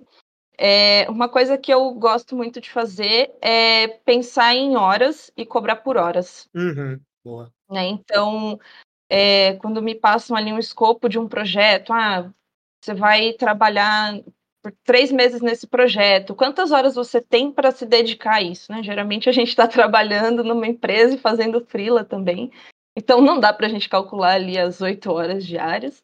Então você faz esse, esse pensamento, né? quantas horas eu vou dedicar, não necessariamente por dia, né? Às vezes por semana ali, é, e quanto que é o meu valor por hora. E aí, óbvio, você tem que considerar vários fatores, né? Então, não é a mesma conta de quando você vai trabalhar numa empresa, porque quando você trabalha numa empresa você tem os benefícios, tem toda né? uma segurança diferente. Então, você pode cobrar um pouquinho mais alto, né, quando você está fazendo um freela, que é um trabalho mais. a pessoa está te contratando ali especialmente para fazer um, um, trabalho, você consegue dar mais segurança do, do, seu trabalho em si, né? Do que trabalhar a mais a longo prazo ali e tal. É, e eu costumo cobrar, assim, por, por hora, né? De, ah, vou trabalhar, sei lá, 20 horas por semana. Meu preço da hora é X, então faço a conta básica ali de matemática. Faz a continha matemática ali. Sim. Isso, mas eu sempre deixo uma margem ali de negociação. Né? Até uma coisa que é bem comum assim, e quando eu trabalhava na, na Potato Cat, né, eu tinha editora, eu também contratava ilustradores para fazer os jogos. Então eu, eu consegui sentir isso dos dois lados, né? Perfeito. É, tinha ilustrador que cobrava muito alto e ilustrador cobrava assim muito mais baixo de, por exemplo, ah, eu pedi 2.500 e o outro pediu 30 mil para a mesma coisa. Caraca! É... Uhum. Parece que não é só a gente que não sabe fazer a precificação, né? Eu acho que Exato. é um consenso da indústria, quase, né? Da, da galera. E aí é uma questão de você estar tá aberto para negociar, de tipo, olha, é, eu gosto muito do seu trabalho, mas 30 mil não faz muito sentido. Você consegue fazer por um valor mais baixo e tentar mudar uh, você está querendo de entrega, né? Fazer uma entrega é, um pouco diferente, com uma estratégia diferente, ele trabalhar menos horas. É, então, ter essa comunicação, né? Não, ah, meu valor é esse, acabou. Bater esse martelo. Não vai funcionar, sabe? É muito importante você é, ter essa gordurinha, você entender né, o que, que é o que você precisa do dinheiro e o que você está valorizando do seu trabalho também é, na hora de, de negociar. Então, é um pouquinho Difícil. complicado. Na prática, você vai aprendendo mais fácil, né? Não sei se fosse... É, você vai bater na cabeça. É, total. Né? É, você vai, provavelmente, com a experiência, você até percebe até onde normalmente a galera paga, né? Ah, não, esse valor normalmente a galera aceita, esse valor normalmente a galera acha ruim, né? Claro, também, eu imagino que também defende para onde você está fazendo, né? Você está fazendo para um desenvolvedor indie, é uma coisa. Você está fazendo para uma big tech, é outro valor, né? Dá para você levar isso em uhum. consideração também, né? Com é quem é o público e tudo mais. Legal. E tomar muito cuidado também com quantas horas você acha que vai trabalhar, quantas horas de fato você vai trabalhar, né? Às vezes você acha que não, eu vou fazer super rápido isso aqui, eu faço com a mão nas costas. E aí você fica varando a madrugada para fazer, já aconteceu comigo. Tem que entregar agora. E aí você fala, nossa, eu preferia estar tá sem emprego, porque é mais fácil do que ganhar dinheiro nesse esforço todo. Uhum, uhum. Você tem que tomar bastante cuidado com isso, ser bem realista, né? Boa. O... Falando da minha parte, assim, eu, eu venho do audiovisual, né? É, então eu trabalho com freela mais nessa linha e, e, e, é difícil, já começa difícil nisso, porque eu, eu faço freela, por exemplo, de edição e de animação. E daí tem uma precificação diferente para os dois, né? E, e, eu tenho que ficar quebrando essa cabeça. Eu também tenho toda essa dificuldade de, é, de entender o valor do meu trabalho. Agora já tô melhor. A luz deu um, deu um negócio aqui. Mas agora eu já tô melhorando um pouco e entender um pouco melhor, assim, tipo, valorizar o, o que eu faço, a experiência que eu tenho. É, só que uma coisa que eu sempre tive muito também é aquele medo de você meio que quebrar o mercado, entre aspas, né? De você, tipo, pedir um preço que é muito menor. Atrapalhar. É, quando você pede um preço que é muito menor e você aceita esse trabalho, é, você vai criar um, um, um erro, né? Uma, uma, falha de percepção de mercado, porque a pessoa que está te contratando vai achar que é normal esse preço baixo e, e, daí vai tentar contratar outras pessoas com esse preço baixo também. Então, eu sempre tive um pouco desse medo de, de ir mais para baixo até é, do que, do que o, o, o normal. Para a área do audiovisual, eu uso algumas métricas do tipo, eu sempre tento procurar assim, é, teto da indústria, sabe? Então eu, eu, fico procurando na internet ali assim, quanto é mais ou menos uma hora aula de um editor, é, editor, né, de, de uhum. corte, ou quanto é a hora a hora trabalho de um, um, animador, por exemplo. E daí eu vou tentando achar esse, esse preço por hora, igual a, a Sam falou. É, um outro jeito também que é o que eu venho usando mais atualmente, assim, eu tento pegar mais ou menos assim o, o que seria o salário necessário para eu sobreviver e para ter uma vida relativamente confortável, sabe? Tipo, pagar as contas, é, ter um dinheiro para conseguir aplicar num lazer, é, para pagar os joguinhos que eu vou comprar, para né, conseguir ir num cinema e tudo mais.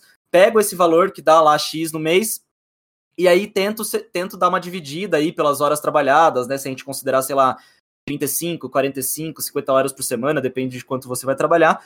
e tentar chegar num, num valor de tipo assim, pô, eu sei que eu preciso receber tanto é, para pagar o meu custo de vida do mês e conseguir apoiar o projeto que eu estou apoiando. Então eu, eu, tento colocar essas coisas também no, no, no, no lance da é, no lance dessa divisão para descobrir o meu valor por hora. É, mas é, é, exatamente o que você falou, assim, tipo, pô, eu fiz lá o, todo a minha conta, achei assim o, o preço que é o, minha, o meu valor hora, é, mas estou fazendo um trabalho de edição para uma, uma pessoa que está começando no YouTube ou uma coisa desse tipo. Eu vou cobrar um valor. Se eu vou fazer para Warner, para né, para não sei o uhum. quê, eu vou cobrar um outro valor. Porque isso já até aconteceu comigo. Uma vez, numa dessas empresas grandes assim de telecomunicação, é, eu mandei um orçamento, eles me mandaram uma contraproposta com 50% a mais do que eu tinha pedido. Caraca, tá porque os caras falaram, meu irmão, você tá cobrando barato demais, é, né? Assim. Porque, porque essa galera tem, tipo, como, é, muita burocracia multinacional, os carambas, deles, ele, né? é, eles têm, tipo, um valor que é meio que mínimo para esse, tal, pra esse tanto, tal de serviço, né? Tipo, foi, eu achei que foi muito legal da parte deles, assim, né? Me, me voltar essa contraproposta com, com um valor a mais, é, mais alto do que eu tinha do que eu tinha pedido, e foi uma lição, foi uma lição para mim, assim, sabe? Sim. Tipo assim, porra, né? Entende melhor onde você tá pisando, saca? Tipo, é, dá uma procurada também. É sempre bom conversar, meu. Eu acho que é, nesse mundo nosso dos freelas, a gente tem, tá sempre que tá conversando com as outras pessoas que fazem um trabalho igual ao nosso. Perguntar pros amiguinhos, né? Total. É, eu passei por uma situação é, de que eu fui trabalhar numa empresa, eu ainda era júnior, tava começando a editar vídeo e tal. E aí eu entrei ali como freela. Depois de seis meses eu fui efetivado com um salário ali que era tipo, sei lá, 3.500 reais. É, a pessoa que estava na empresa antes de mim, tipo, a pessoa que estava há três anos na empresa, que tinha começado como estagiária, uhum. e enquanto estagiária recebia 800 reais, e daí depois de dois anos ela foi é, efetivada, e daí, tipo, ela estava há três anos na empresa, ela era minha chefe, e ela ganhava, tipo, dois pau e meio, sabe? Ela ganhava Caraca, menos do que eu, que tava aceito. Por quê? Porque ela nunca tinha parado para conversar com os outros editores da equipe para entender como que as pessoas estavam ganhando esse tipo de coisa, saca? Quando a gente, quando eu fui falar com ela sobre quanto eu devia pedir e tudo mais, ela falou: "Nossa, mas tipo, ela tomou um susto. Ela tomou um susto. Ela falou, e eu tomei um susto. Eu falei, porra, você tá há três anos na empresa e eles não estão te valorizando, sabe? Então tem tipo, tem empresa que faz isso, tem empresa que usa esse, esse esqueminha do, do estagiário, né? Tipo, de contratar o estagiário, e daí quando efetiva, sobe, você pouco, sobe 500 é. reais o salário do estagiário, tipo, uou, beleza. Então, eu, eu acho que estar em comunicação com os, com os, companheirinhos, com os amiguinhos de trabalho é, essencial para a gente é, não dar esses vacilos, não dar esse, né, tipo, tá recebendo muito menos pelo que você deveria receber, assim. Uhum. É, eu sinto também que o a gente conversa pouco com as pessoas, né? É, é até quase que um tabu meio que brasileiro. É um tabu, é, é um tabu. Falar, falar, de, falar salário, de salário é né? é tabu. Uma outra ferramenta que eu uso bastante, né? Claro, você tem que fazer todos os seus cálculos, mas para ver o salário para trabalhar também numa empresa, né? O Glassdoor é um ótimo lugar, né? Esses lugares onde falam a média de mais ou menos como que as empresas estão pagando o funcionário no nível tal, sabe? Ali, claro, não é uma batida de martelo, mas é um ótimo, bom lugar também você pegar mais essa informação, sabe? Ah, o game designer pleno no Brasil ganha por volta de X a X mais 3. Sei lá, tô falando.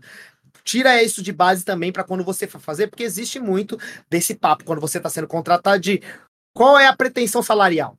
Cara, tira essa informação dali. Com certeza vai ter negociação. Não é também para ficar desesperado. Sempre chuta para cima, é sempre chuta um pouco para cima. Vai ter negociação, exatamente, exatamente. É sempre aquele chuta para cima e fala é, é, com abertura para negociação. Acabou. Exato. É, aberto propostas. Isso vai, né? é, aberto propostas. Porra. E vamos.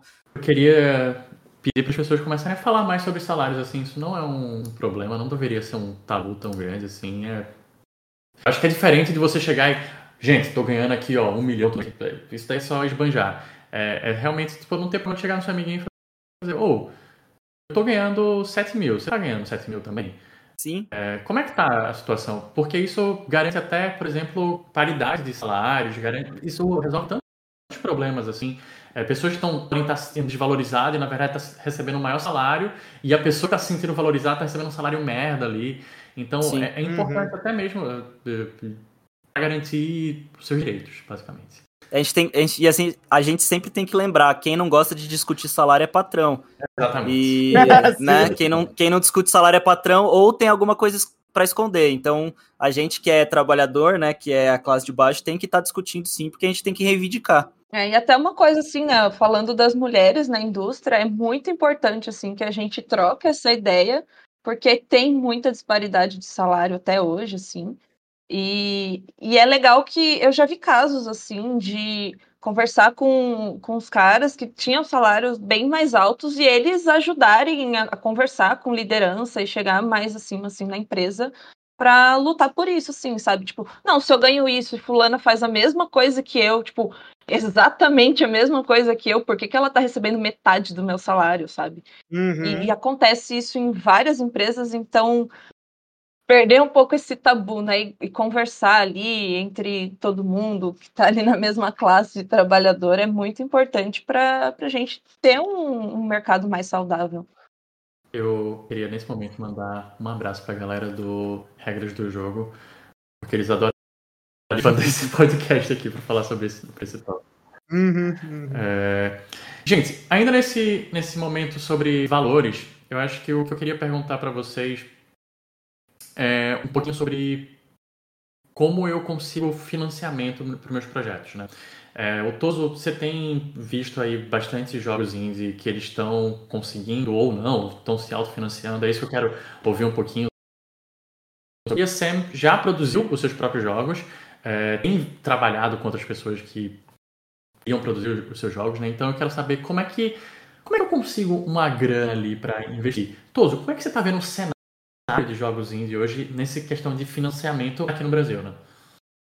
Cara, é, que te falar que eu acho um pouco cruel o, o, cenário de, de financiamento coletivo no Brasil, porque assim, a gente tem alguns expoentes muito surreais, assim, do financiamento coletivo, que são tipo é, o famoso Enigma do Medo ali, né? O RPG do Selbit, é, Nerdcast do Nerdcast do, do Jovem Nerd, é, o, Bag, o Bagdex lá também, o Pokémon brasileiro uhum. recentemente, que são projetos que, tipo assim, estão alcançando um milhão de financiamento coletivo, por exemplo, e conseguindo, né, é, e conseguindo a verba para financiar esses projetos ousados, que são grandes, que contam com influencers e grandes nomes, né, é, no caso do, do Selbit e do Jovem Nerd, e também do, do, Bagdex, do Bagdex, que foi toda a comoção por ser o Pokémon brasileiro, é, com, né, com tipo capivara e, e pastel e café. Essas, é, então, foram, foram tipo projetos com grande comoção que conseguiram alcançar esses números absurdos. E a gente também vê, mas ao mesmo tempo a gente vê muito projeto que, tipo, tá tentando fazer um financiamento de 8 mil reais, 6 mil reais, 5 mil reais e não consegue e, e não bate 2, 3 mil reais de, de financiamento. Então, é, é, um, é, um, é um jeito possível de você conseguir financiar o seu jogo, mas você tem que saber que ele vem atrelado a é, engajamento em redes sociais, que é algo extremamente complicado hoje em dia. Se você já não tem uma base é, sólida feita em Twitter, Instagram, é, na Twitch também, né? Se você são na Twitch que é uma comunidade um pouco mais engajada, se você não tem esses contatos e esse tipo de engajamento nas redes, é perigoso é, se você usar o financiamento como a única arma do seu time, saca? Aquela coisa tipo assim, pô, se eu não bater esse financiamento coletivo de 30 mil reais, eu vou ter que parar o meu projeto. Então, assim, eu acho um pouco cruel o, o, lance do financiamento coletivo por causa disso, mas eu vejo também muita gente que faz aqueles financiamentos, que eu não lembro o nome exatamente como são, mas são, são financiamentos abertos, né, de meta aberta, uhum. que é tipo assim, você põe lá que, ah, é, é 10 mil para você não sei o quê, mas se você chegar nos três pau, você pode retirar esse dinheiro e já vai te ajudar no, no seu dia a dia, saca? Dá um é, help, né? É, dá uma... Exato. É, eu acho que, assim, se você tá começando e você não tem esse engajamento todo ainda nas redes, você ainda não tem uma base, uma comunidade feita, você pode apelar para esses financiamentos que são um pouco menores, você pode começar a chutar um pouco mais baixo, saca? Fazer, tipo, aquele financiamento mensal que é de uma ajuda de custo, saca? Para ajudar, assim, nos seus custos de... É, tipo, de, de despesas mesmo, né? Do dia a dia, economia, aluguel tudo mais. É, já vai dar uma ajuda para você tentar dar uma respirada e falar, pô, talvez eu consiga sobreviver disso daqui a um tempo. Então vamos começar, vamos começar com uma meta um pouco menor. É, eu vejo muitos estúdios pequenos começando com uma meta já muito pá, arregaçada, assim, tá ligado? Tipo, nossa, uma meta. Se eu conseguir 100 pau, eu vou chamar artista tal para fazer, uhum. vai ter uhum. collab. E daí, tipo, isso pode ser muito frustrante, né? Isso pode ser muito frustrante pro, pro desenvolvedor que tá começando. É, de ver o jogo grandão lá pegando muita grana e conseguindo as metas estendidas e os caramba, e você não conseguindo a sua primeira meta. Então, é uma possibilidade, é uma possibilidade boa, porque a gente tem é, a gente tem bastante plataformas disso também. Eu tenho um amigo, um amigo muito próximo, meu, Leandro, Leandro Saionet, um cara incrível. Ele trabalha com prospecção de projetos no Catarse. Então, todo evento que você for, todo evento que, você, que eu vou, assim, tipo, seja de quadrinho, de, de, de jogos, é, de artistas nacionais e tal, ele sempre tá lá rodando, né, tipo, conversando com todo mundo, conhecendo os projetos, tipo, ele é um cara fantástico mesmo, assim. Eu sei que o trabalho dele tá sendo muito bem feito, sabe, tipo, o Catarse, pelo menos ele lá no Catarse, tá com essa preocupação de trazer projetos brasileiros e de ajudar uma galera pequena. Então, a gente tem bastante plataforma, dá para ser usado, mas ele, eu acho que ele não pode ser o seu último recurso do desenvolvedor, saca? Ele pode ser mais um recurso. É, vou dar uma descansada aqui falar para falar um pouquinho também da parte enquanto desenvolvedora, mas depois a gente pode voltar a falar de editais também, porque recentemente teve Lei Paulo Gustavo, aqui em São Paulo teve polêmica, a gente fala daqui a pouco sobre isso. Mas eu ia comentar também dos editais que a gente estava fofocando antes de entrar aqui na live ah, legal. sobre isso também. É, mas vou deixar para depois também, aí depois o Toso complementa. Continuando no, não, só para complementar a questão do, dos financiamentos, né? Quando eu comecei a trabalhar com jogos, é, eu tinha uma editora de jogo de tabuleiro. Uhum. E a uhum. forma que eu encontrei para colocar os meus jogos no mercado foi financiamento coletivo, né? A maioria deles pelo Catarse. E, cara, é um, um desafio muito grande, assim, dá muito trabalho, muita ansiedade se você é ansioso já te falo que você vai ficar 100 vezes mais ansioso enquanto você estiver fazendo financiamento. Primeira coisa que eu fazia assim quando eu acordava era pegar o celular e ver se tinha apoio, se tinha batido uhum. a meta, porque é um negócio muito coração assim mesmo, né?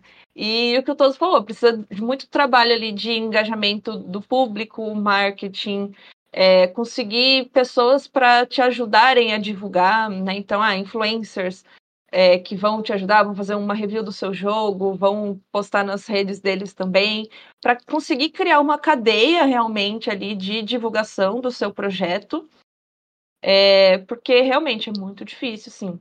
É, não é só o jogo ser bom, eu sinto muito isso, né? É, o jogo exatamente. pode ser bom, cara, mas se você não te... parece que o marketing, principalmente nessa nesse ambiente de, de tentar financiamento coletivo, ele é mais importante que o jogo sabe? Dá para se financiar jogo ruim e vice-versa. Assim, e, e, lembrando que, tipo assim, numa campanha, você tem que estar tá ativamente a todo instante nas redes. Lá. Então, assim, é. se você não tiver uma pessoa é, da, do seu estúdio, ou se você é um solo dev e você tá numa campanha, você, tem, você vai ter que, tipo, provavelmente parar de desenvolver para lidar com a campanha, saca? Então, uhum. isso também é muito complicado, né? É, teve um, um jogo que estava em financiamento até um tempo atrás, que era o Ayla, da Pulsatrix Studio. Ah, sim. De, de, terror. E eu acompanhei assim, bastante o, o, trabalho deles, o corre deles era todo dia ali no Instagram, divulgando, em evento. Uhum. Né? Então não é simplesmente a ah, monta a página e ela vai magicamente chegar para os outros, né? Você tem que ter todo um cuidado antes de montar a página para criar o hype, né? Para mostrar o, o, seu jogo o que você tiver ali do desenvolvimento para mostrar para as pessoas também, para elas terem sentirem mais credibilidade do que você está falando ali na campanha, né? Não ser simplesmente ah, um texto, algumas imagens, né? Então, se você já tiver uma demo do seu jogo ou falando em, em jogo de tabuleiro, né? Se você já tiver protótipo, mandar para as pessoas jogarem, gravarem vídeo, é, é um trabalho bem grande e é muito além de simplesmente a, a o financiamento coletivo em si, né? É. E você falou do Ayla, isso porque, tipo, é a Pulsatrix que lançou Fobia no passado, que Exato, foi um dos... que foi um, que foi um estouro, é. e tá fazendo o Ayla em parceria com o, o Max MRM, que é e um youtuber. seguidor no YouTube, é, Tipo, que é um youtuber grande já, e ainda assim eles não conseguiram com tanta folga. Foi tipo, foi um financiamento apertado, é. É, e tem até uma coisa assim, né, de tipo, qual que é a meta que eu vou pedir é, o que todos falou, né? Vai pedir uma meta ali de 100 mil logo de cara, porque queima seu filme, sabe? Quando você coloca um jogo e ele não é financiado, de certa forma você queima um pouco seu filme de pô, esse estúdio aqui só tem doido, tá querendo.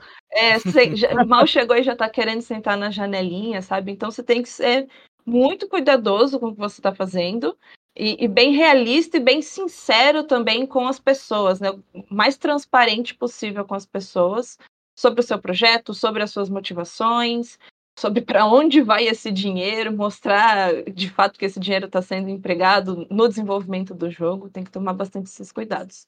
E isso linka muito com uma coisa que você falou no começo, né? Que é tipo aquela coisa da de mostrar a sua senioridade, né? Quando você cria uma campanha, por exemplo, muito, muito real e você não chega nela, quer dizer que você não pensou muito bem é, no tempo, na, né, tipo, na realidade, na realidade do seu próprio projeto, então já linka os dois assuntos um pouco aí, né? De saber quanto pedir numa, numa, num financiamento. No, no financiamento. Exato. Bom, é, gente, vamos falar sobre outro assunto. Eu queria conversar com vocês um pouquinho também sobre a não só a indústria, mas a profissão de game design. Eu acho que a Sam vai ajudar um pouco mais a gente nessa pergunta, principalmente sempre que você trabalhou na People durante um tempo, não só como game designer, mas também como user experience no geral, né? Eu queria ouvir de você que trabalhou praticamente na mão na massa da user experience. É, para quem deseja entrar na indústria como user experience, você acha que vale a pena investir num curso de game designer ou vale a pena fazer outra coisa, sabe? Você como é, user experience, trabalhando como isso, você usava game design em si? aonde você aprendeu esse tipo de coisa durante a profissão? Boa. É, acho que primeiro é legal explicar assim que existe uma diferença meio sutil do UX é, de produto no geral e o UX uhum. aplicado a jogos. É, eu não vou saber de quem que é, mas eu já vi uma palestra uma vez de um, de um cara explicando que UX você quer trazer a experiência mais tranquila, mais de boa ali para o usuário, né? Sem tanto atrito, enfim. Então imagina que o UX convencional para um jogo seria uma tela com um botão escrito ganhar. e aí você clica nesse botão e você ganha a fase, sabe? Parabéns. É, então a gente tem que entender muito de game design se a gente quiser aplicar UX em jogos. É, eu acho que isso é essencial para quem está confuso. Aí, ah, eu quero ser UX em jogos e tal. É, que tem, óbvio, a gente segue vários princípios da UX, a gente usa muitos frameworks né, que UX tem muito bem criados, assim, mas tem que ter esse cuidado, né, de não é o mesmo pensamento de trabalhar UX em produtos, por exemplo, ah, um aplicativo de banco ou um aplicativo de, de compra, mercado, alguma coisa assim. São experiências bem diferentes, é, principalmente porque outros aplicativos eles estão mais focados ali na necessidade do usuário e o jogo não está de fato atacando ali uma necessidade do jogador, né? Ele está querendo propor experiências e diversão para o jogador, então ele está indo ali numa esfera um pouco diferente. É, mais da minha experiência, né, como UX e GD ao mesmo tempo, é, foi bem legal, assim, que eu gosto muito das duas coisas. E querendo ou não, um GD tem muito de UX, né? Um GD, uhum. primariamente, ele está ali trazendo experiência para o jogador. Então, o próprio nome já está dizendo que ele trabalha com UX. É, e você ter todo esse processo né, de pesquisa, conversar com o público, entender o, o seu público, é, depois a prototipação, tomar esses cuidados de usabilidade também, que é muito coisa de, de UX, né? É, são coisas muito importantes para qualquer game designer. Né? Óbvio, dentro do GD a gente tem muitas especialidades. A gente tem narrativa, level, sistema, economia, enfim. Mas quando você, principalmente aqui no Brasil, né, que a gente é bem mais generalista, você ter essa visão UX é, ajuda muito a você criar o, jogo e criar features para o jogo, porque você tem muito mais essa proximidade com o jogador, que é uma coisa bem importante. Então, eu diria que se você quer ser UX e não para jogo, não tem nada a ver, assim, você não precisa saber de jogo. se você quer trabalhar, né, como UX designer ou product designer, né, que também é uma, um cargo bem conhecido assim para jogos, é importante que você entenda de jogos, porque senão você vai ter uma visão bem limitada, assim, uma, uma visão mais de produto, e vai esquecer das questões ali da diversão é, e, e, coisas além ali que o, que o jogo traz. Então, acho que é bem importante você entender, pelo menos o básico ali de, de game design, se você quiser seguir numa, numa área assim. Nossa. E, e uma outra perguntinha também da mesma pessoa, que foi o Lucas de Araújo, ele perguntou de certo modo, ainda nesse mesmo assunto da diferença entre as profissões, sobre a diferença entre um game designer e, e um UI artist ou um technical, por exemplo. O que, que você uhum. considera que é as principais diferenças e se é que existe as diferenças? Né? A gente sabe, né? Mas o que, que você acha? Existem várias. Esse é um pouco é... mais, né? Antes de você perguntar, eu lembrei de um, uma coisa bem interessante. No universo de board game, é, o game designer é bem mais UX e UI. Ah, legal. Porque ele é muito mais focado na iconografia, como que eu vou criar ali o tabuleiro, é, os componentes que eu vou usar para o jogador, então, tipo, o tamanho do componente. É, e isso é muito mais voltado para UX UI do que um, um, game designer de jogo de tabuleiro faria. Tanto que quando eu migrei né, dos board games para GD, e aí eu, eu é, para jogo digital, né? Eu continuei acompanhando o pessoal ali de board game. Eu fiquei, gente, mas por que vocês estão tão preocupados com iconografia? Ah, isso não é uma função de game designer.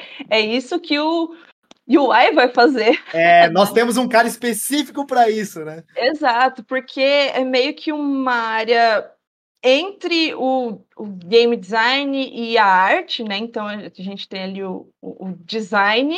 O Pedro sabe falar bastante sobre isso, né? O Pedro formado em design.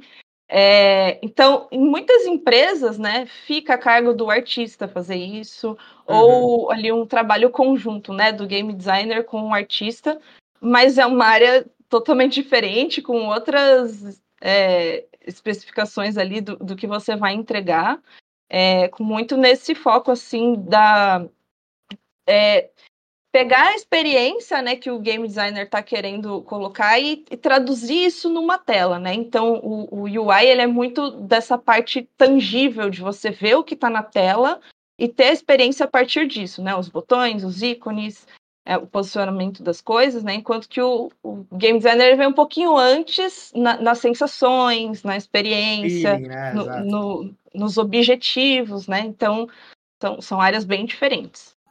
E aí a, o, e o tech artist já é a pessoa que vai fazer a, que vai integrar o design com a programação, né? Mais aquela coisa de, de entender, de entender a, o software que você está usando e, e, e formato. É, é, mais a coisa técnica, né, mesmo. É, ele é realmente uma ponte entre as duas áreas, né? Da parte técnica e a parte do artista. A gente gosta de falar muito que ele é o artista que mexe na engine. Uhum. Muitas das vezes, né? É, também o artista que tenta fazer o jogo ser mais leve, né? Tentar diminuir os polígonos do, da arte 3D, né? Do boneco 3D, para ele ficar mais leve para rodar no celular sabe? O, é um ótimo exemplo do que um tech art está trabalhando ali dentro, uhum. né? Falando nisso, a gente tem um ótimo episódio do, do GD de Bolsa sobre tech arts, que a gente conversou com os meninos que trabalhavam na Afterverse. Deem uma olhada lá, é muito legal. Eles contam um pouco mais dessa experiência de mais uma dessas profissões meio malucas do desenvolvimento de jogos. Muito bom. Peto, você tem mais alguma Boa. perguntinha? Eu tenho uma pergunta pro camarada Toso aqui. É... Toso. Diga. É... Você trabalha com audiovisual, né? E você tem esse contato com e como editor, você trabalha com narrativa, não, não necessariamente escrevendo ela, mas uma narrativa, tem uma história que você quer contar. É, e a, a, pergunta que eu te trago é como é que é, qual é a diferença entre o áudio, o, a narrativa de um filme a narrativa, a, basicamente a narrativa feita para o audiovisual e a narrativa de um jogo. Como é que você uhum é, a gente tem que pensar na percepção do jogador, basicamente. Ali. Sim. Eu acho que vai muito. Eu preciso estudar muito mais sobre narrativa. É, enquanto, enquanto jornalista e editor, né, eu acabo levando isso mais de uma parte mais é, documental, né? Eu acabo não, não pensando muito na, na parte ficcional, por exemplo, assim. É, mas para mim, assim, enquanto consumidor, jornalista e tudo mais, eu acho que as maiores diferenças é, é a questão da interatividade e da ação do jogador, né? É, num jogo, você tem um você tem um, um, consumidor ativo, né? Um consumidor que está escolhendo mexer o boneco, está escolhendo para onde ir, o que, que vai fazer. É, pode ser, pode até ser um jogo linear e tudo mais, que é focado só na mecânica. Mas você tem o lance do consumidor ser ativo, ser uma pessoa que está ativamente é, escolhendo alguma coisa. Enquanto no, no, audiovisual é mais uma coisa mais passiva, né? É, por mais que você tenha o lance de você estar tá interpretando aquela obra, é, o seu contato direto com ela é um contato mais passivo. Então você está recebendo o que é, o filme, o que, o, o que a animação está te dizendo, e a partir disso você pode tirar. É, você pode tirar a sua conclusão, a sua interpretação e tudo mais. É, a gente sempre tem que lembrar que uma obra ela é sempre feita com um, com um pressuposto, né? Tipo, quando o ator faz alguma coisa, ele queria dizer alguma coisa. A gente pode parar aqui e analisar uma pintura lá do Leonardo da Vinci dos anos, né, e falar tipo assim, não, porque ele usou tal cor, porque quer expressar é, tal não sei o que, papapá, papapá. Uhum. E se uhum. você voltar no tempo e ir lá no estúdio do Da Vinci, ele vai falar, porra, acabou o vermelho, deixa eu usar esse marrom aqui, tá ligado? Tipo, pode ter esse tipo de coisa. Então, é, eu, eu vejo a narrativa do. Eu vejo a, a narrativa do audiovisual como um todo sendo uma coisa é, que vai lidar mais com a passividade do receptor, enquanto o, a narrativa do jogo é algo mais é, ela é algo mais ativo, ela é algo que tem mais ação do, do jogador, assim. Mas é, é, o que eu disse, eu preciso estudar muito mais para entender mais sobre é, construção de narrativa e tudo mais, né? Eu, por enquanto, eu sou só um, um uma pessoa do outro lado do, do mundo do, do, desenvolvimento, né? É, do, do, espectro do desenvolvimento, assim. Sou um, mais um, um curioso agitador, né? Sam, e você? O que, que você acha? Você é, já trabalhou com narrativa, né? Você era a nossa narrative designer, eu lembro na época da, da, da Spaceships, da TEPS ali, eu lembro que eu ia muito falar com você. Qual é o seu sentimento, né? O Toso já comentou muito, mas você também tem essa mesma visão? Você acha que é diferente? É bem diferente. É... Curiosamente, eu tô fazendo um curso de roteiro agora, então eu tô com muitas ah, coisas muito legal. frescas agora, assim, de, do que, que é diferente, né, em cada mídia. É, e falando de jogo, né, acho que a principal diferença é que a narrativa ela não é o primeiro plano, porque o gameplay é o primeiro plano. Né? Então, tudo que você faz ali no jogo é pautado em como vai ser o gameplay e a experiência do jogador. É, mais ou menos o que o Toso falou, né? Mas focando bem que o gameplay é o que importa mais pro, pro jogador e não a narrativa. Então, quando a gente está pensando ali em recursos é, de narrativa para um jogo, a gente tem que tomar muito cuidado para não virar um, uma história né, que o jogador fica muito passivo ali. É, até quando eu trabalhei com vocês lá, que, que eu focava mais em narrativa, né, é, eu conversava muito sobre pô, vamos tomar um cuidado, porque às vezes as pessoas pensam que ah, jogo de narrativa é aquele jogo que tem caixinha de diálogo, né? Vision novel. É, texto. E... texto Exato. Texto. Né? E não é isso, né? Narrativa é muita coisa. A gente usa vários recursos, assim como o cinema usa vários recursos e não necessariamente o diálogo, né? Tem ali toda a parte visual, as ações do, dos personagens, né? E quando você vai traduzir isso para o jogo, a ação do jogador é uma narrativa, né? Então você tem que tomar muito cuidado com isso, de tipo, a, as ações que o jogador está fazendo tão relacionadas ao tema, à narrativa, à história, à progressão do jogo, é isso que vai fazer o jogo ser narrativo, entendeu? É, eu, eu, até costumo falar assim, o, qualquer jogo que você jogar, por mais que ele não tenha um tema, de fato, ele é narrativo pelas ações que você está tomando. Você vai jogar xadrez, gamão, que são jogos abstratos, você consegue construir uma narrativa a partir da sua gameplay. Então acho que esse é o ponto mais diferente assim, né, da narrativa para jogo e para outras mídias é, do audiovisual, que seja. Acho que um exemplo bom disso até, de que todo jogo é, é todo jogo tem uma narrativa, por mais que tenha a, a gameplay. É, tem o No Place for Bravery, um jogo do, do ano passado aqui do Brasil também. E ele é um jogo extremamente violento, de combate e tudo mais, e, e papapá. Só que ele é um jogo focado na narrativa. Tanto que, tipo assim, e ele é um jogo que brinca com o fato da gameplay ser violenta. Tipo assim, você pode simplesmente escolher e falar assim, não, não vou nessa aventura. E daí o jogo uhum. acaba, tá ligado? Ah, tipo, legal, legal. E, ou, ou se não, tipo assim, é, quando você chega lá mais pra frente, eu não quero ficar dando muito spoiler aqui, mas você vê que as decisões que você tomou estavam se referindo exatamente à narrativa do jogo. Saca? Tipo, era um, um, jogo brincando. Tipo, é um jogo que usou a mecânica para brincar sobre a narrativa e sobre a ação do jogador na narrativa. Então, eu, eu, tipo, é exatamente isso que a, que a Sam falou, que é o lance do. Mesmo um jogo narrativo, é, ele só é um jogo narrativo porque ele tem uma gameplay. Se você tirar essa gameplay, ele vira um filme. Uhum. Né? Exato. Se você tirar essa, é, se você tirar essa mínima escolha, ele vira um filme, né? Então tem esse essa área cinza aí. Tanto que tem até um tipo de jogo ou história interativa que a galera comenta muito. Não, isso aqui não é jogo, não. Isso aqui é uhum. história interativa, é diferente é. de jogo. E, e, fica aquilo, né? Não, mas é jogo porque você está interagindo. Não, mas é só interativo, não é um jogo porque é. não tem desafio, né? não tem mecânicas diferentes. É, é uma discussão que nunca vai acabar, né? aqueles, né? Mas... É, a, a, aqueles jogos livros, né, uhum. de aventura solo, por exemplo, que você lê e daí te fala, tipo, ah, se você quer tal coisa, vai pra página 50. Se você quer tal coisa, vai pra página 60. Tipo, isso é jogo também, não é? Né? Então, ixi. É. é, o próprio Roblox, né? Esses jogos, o PKXD, né? Você entra no mundinho ali e você fica ali com seus amiguinhos dando volta no mundinho, assim, né? Não necessariamente tem um desafio e você não ganha, né? E aí a gente entra até na discussão de, tipo, uhum. o que, que é um jogo, né? E o que, que é o. Puta, aí, aí não vai embora. Dissonância narrativa né? Vamos para o ciclo do Twitter, né? Dificuldade. Pietro, vamos lá. Olha que tá aqui no chat que não se define o que é um jogo, João. Vai demorar ah, muito. Ah, beleza, né? mestre. Eu vou te chamar da próxima. Aí a gente. No, no é. terceiro ano de game design de bolsa, a gente vai fazer essa pergunta. É. Vai ser só, só essa pergunta. e aí tá ó. E só. E. É.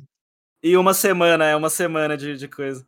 Mas ah, por sorte a nossa, a pergunta dele foi zoeira, né? É, por favor. O, eu não sei se vocês já estão encerrando, eu só queria voltar no lance lá do financiamento. Os editais. No, uhum. Que a gente falou sobre, sobre editais, né? Sobre editais. Editais é, públicos estão sendo também outros. É, outra, outro modo muito, muito potente de, de você conseguir financiamento para o seu jogo.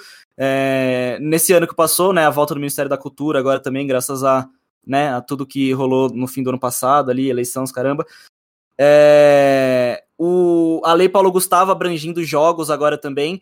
Só que qual que foi a polêmica da vez, né? Tipo, em cada, em cada estado meio que tá saindo com uma configuração diferente.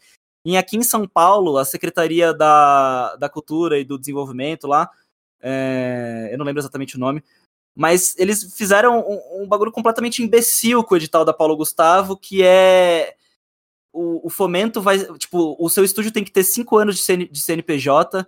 É, o jogo tem que o jogo tem que estar tá em fase final de, de produção, ele já tem que estar tá praticamente pronto. Vamos ajudar quem não precisa mais da ajuda, né? Ele, eles simplesmente tiraram da equação estúdios que estão começando, estúdios periféricos. É, eles simplesmente foderam o, o, indie pequeno mesmo que está começando. Enquanto, por exemplo, a Lei Paulo Gustavo, acho que lá em Pernambuco, é, você precisa ter só seis meses de CNPJ. Então, tipo assim, quem, inclusive quem levantou isso no Twitter foi o Rafa, da Subsolo Games, né?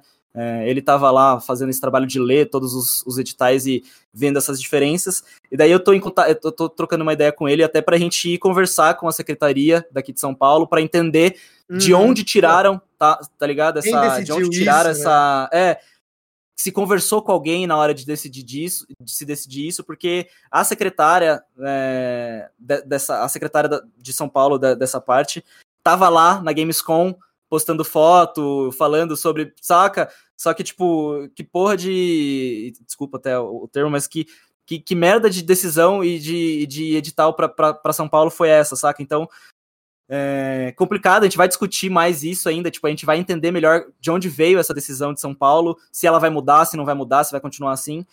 Mas o que, o que eu deixo aqui, para quem está começando e quer saber como financiar seu jogo, é, são as associações regionais.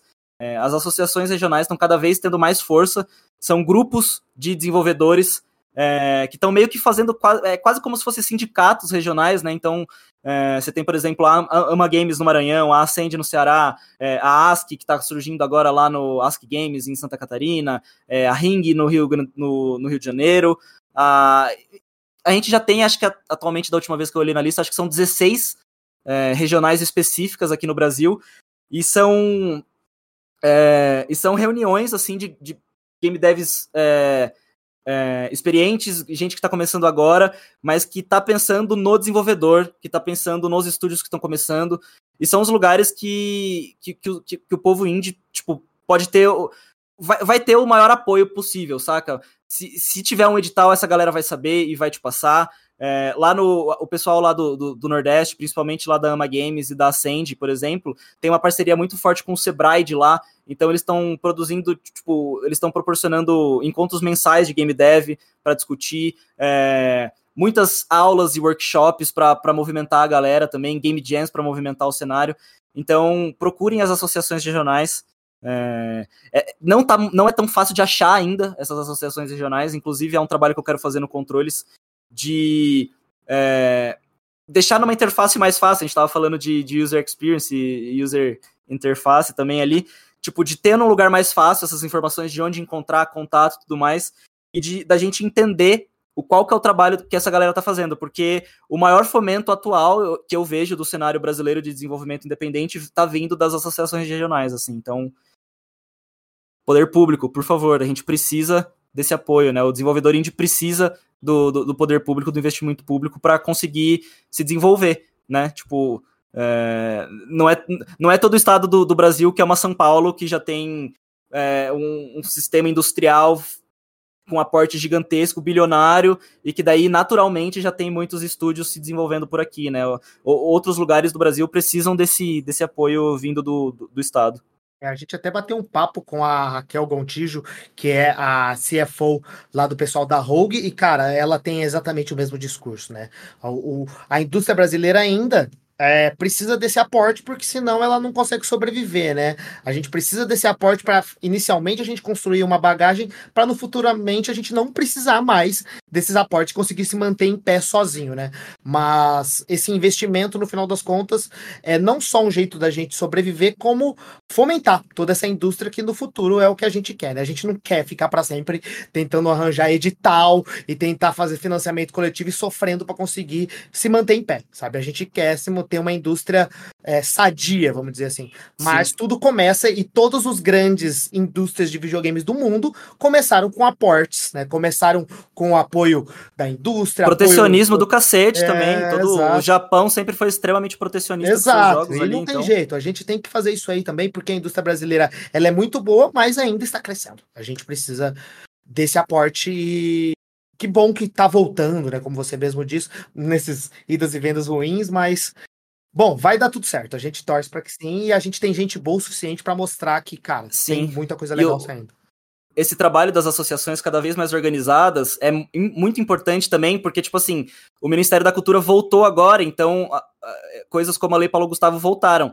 Mas a gente viu como isso é perene, né? Como isso, tipo, um, uma mudança de governo, uma mudança de governo simplesmente destruíram o Ministério da Cultura, não existe mais o Ministério da Cultura. Então, tipo, a associação e a organização dessas é, dos desenvolvedores é muito importante para transformar isso em algo que seja é, irrevogável, né? Que seja uma coisa constante, porque tomara que a gente sempre tenha editais, mas que os editais sejam justamente para quem está começando, né? Uhum. Gente, muito obrigado. É, foi animal o papo. Foi muito obrigado a presença de vocês. Obrigado, Eu queria agradecer gente. novamente, né? Beijo, Sam. Beijo, Toso. É, sigam lá o Controles Voadores. Sigam lá a Sam Game Designer para vocês aprenderem mais. E joguem joguinhos indies brasileiros, que é gostoso demais. Gostoso tamo demais. junto, tamo junto. Bora. Um beijo, um beijo. Valeu, gente. Valeu, queridos. Vida longa ao GD também. Tamo junto, tamo junto. Valeu, galera. Pietrão, agora a gente tem a nossa última duplinha da semana. Eu sei que a gente já se estendeu bastante, mas eu acho que não tem jeito de terminar sem essa dupla, porque também são queridos amigos nossos. É, você antes quer falar alguma coisa? Senão já vamos trazer eles para o palco, pode ser? O que, que você acha? Vamos trazer eles para a pauta. Então vamos para cima.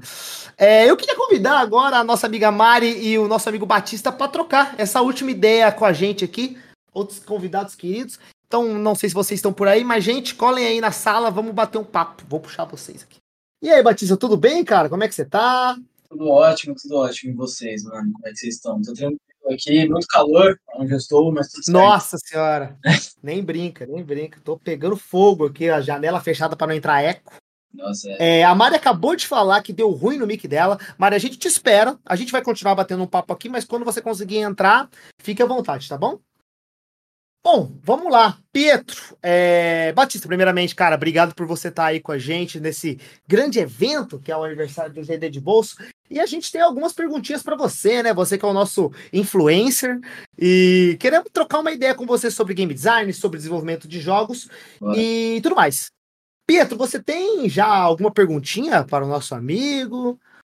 Opa, a gente tem uma lista de perguntas, é, muito, todas elas sobre game design, né? Então vamos começar a tirar essas perguntas. E eu acho que a primeira pergunta é: pô, tô começando a minha carreira com GD, é, então tô ali no meu início de carreira. Eu deveria ser generalista ou eu deveria me focar em uma área já de cara. Então já deveria pensar, pô, eu, eu quero CGD AAA, mobile, ou eu quero ser um economy designer, eu quero trabalhar com narrativa. Como é que isso de carreira, como é que é? Boa, excelente pergunta. Nossa, começou já assim, beleza. Vamos lá. Pedrada aqui. Aqui a gente já tá há muito tempo batendo papo, né? Agora tá na hora de chegar no, no hardcore da coisa. A gente já tá explicado aqui. Não, maravilha, maravilha. Maravilha. Achei muito boa pergunta, porque é uma coisa que, tipo, já me perguntaram, é legal é, deixar essa resposta aqui sempre disponível, que eu respondi separadamente algumas vezes isso. É, eu acho que nesse primeiro momento, é, principalmente pensando na, no mercado, assim, está sempre aumentando, mas ainda assim não é algo super fácil e super tranquilo de você conseguir uhum. achar uma vaga especializada. Então, ah, beleza, acabei, tô, tô na faculdade, tô fazendo jogos digitais, ou tipo, tenho interesse em trabalhar na área, assim, tô fazendo um curso específico, aprendendo, vai ser muito difícil você, tipo, ah, vou me especializar em sistemas aqui sem ter nenhuma experiência. Tipo, eu acho pouco viável de forma realista, falando para quem gosta da área e quer trabalhar. Eu recomendaria, tipo, nesse primeiro momento, até para você entender o que gosta, né? É, atuar no máximo de áreas possíveis, assim, de estudar, entender é, o máximo que você conseguir, que aí você vai conseguir, tipo, entender qual é a sua, né? Porque é muito. Pode, ser, pode até ser um tiro no seu pé você começar a se especializar numa área e depois de uhum. três, quatro meses estudando, você perceber que não é nada daquilo. Então, até para você poupar o seu próprio tempo, eu recomendaria você entender um pouco de tudo, abraçar as oportunidades que você tiver. Então, aparecer uma vaga de estágio, alguma coisa, uma vaga de junior numa, numa situação específica ali, que às vezes não é a sua praia, que você sente que ainda não é sua facilidade, né?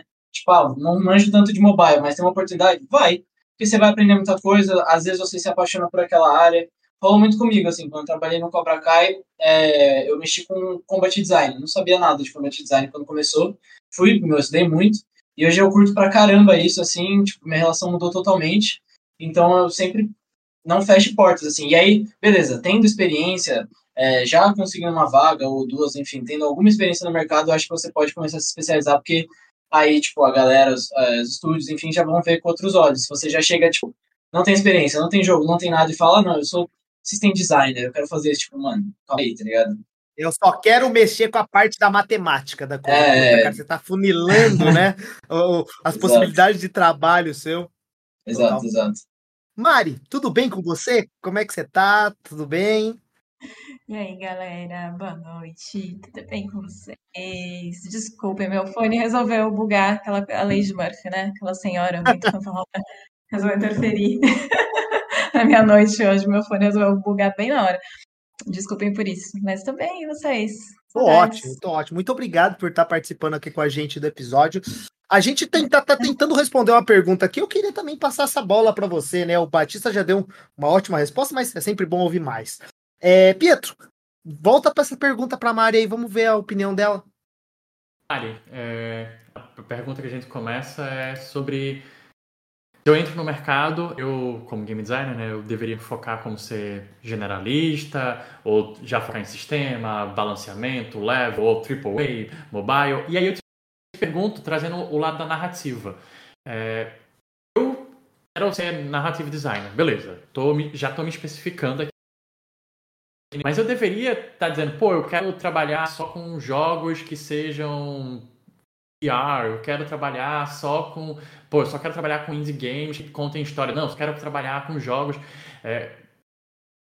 Como é que. E é, é até uma pergunta: como é que eu começo no mercado nativo? Que essa foi uma pergunta do chat, que ela vem da End Lovely. Eu não sei quem é a pessoa, mas o, nick era And Lovely.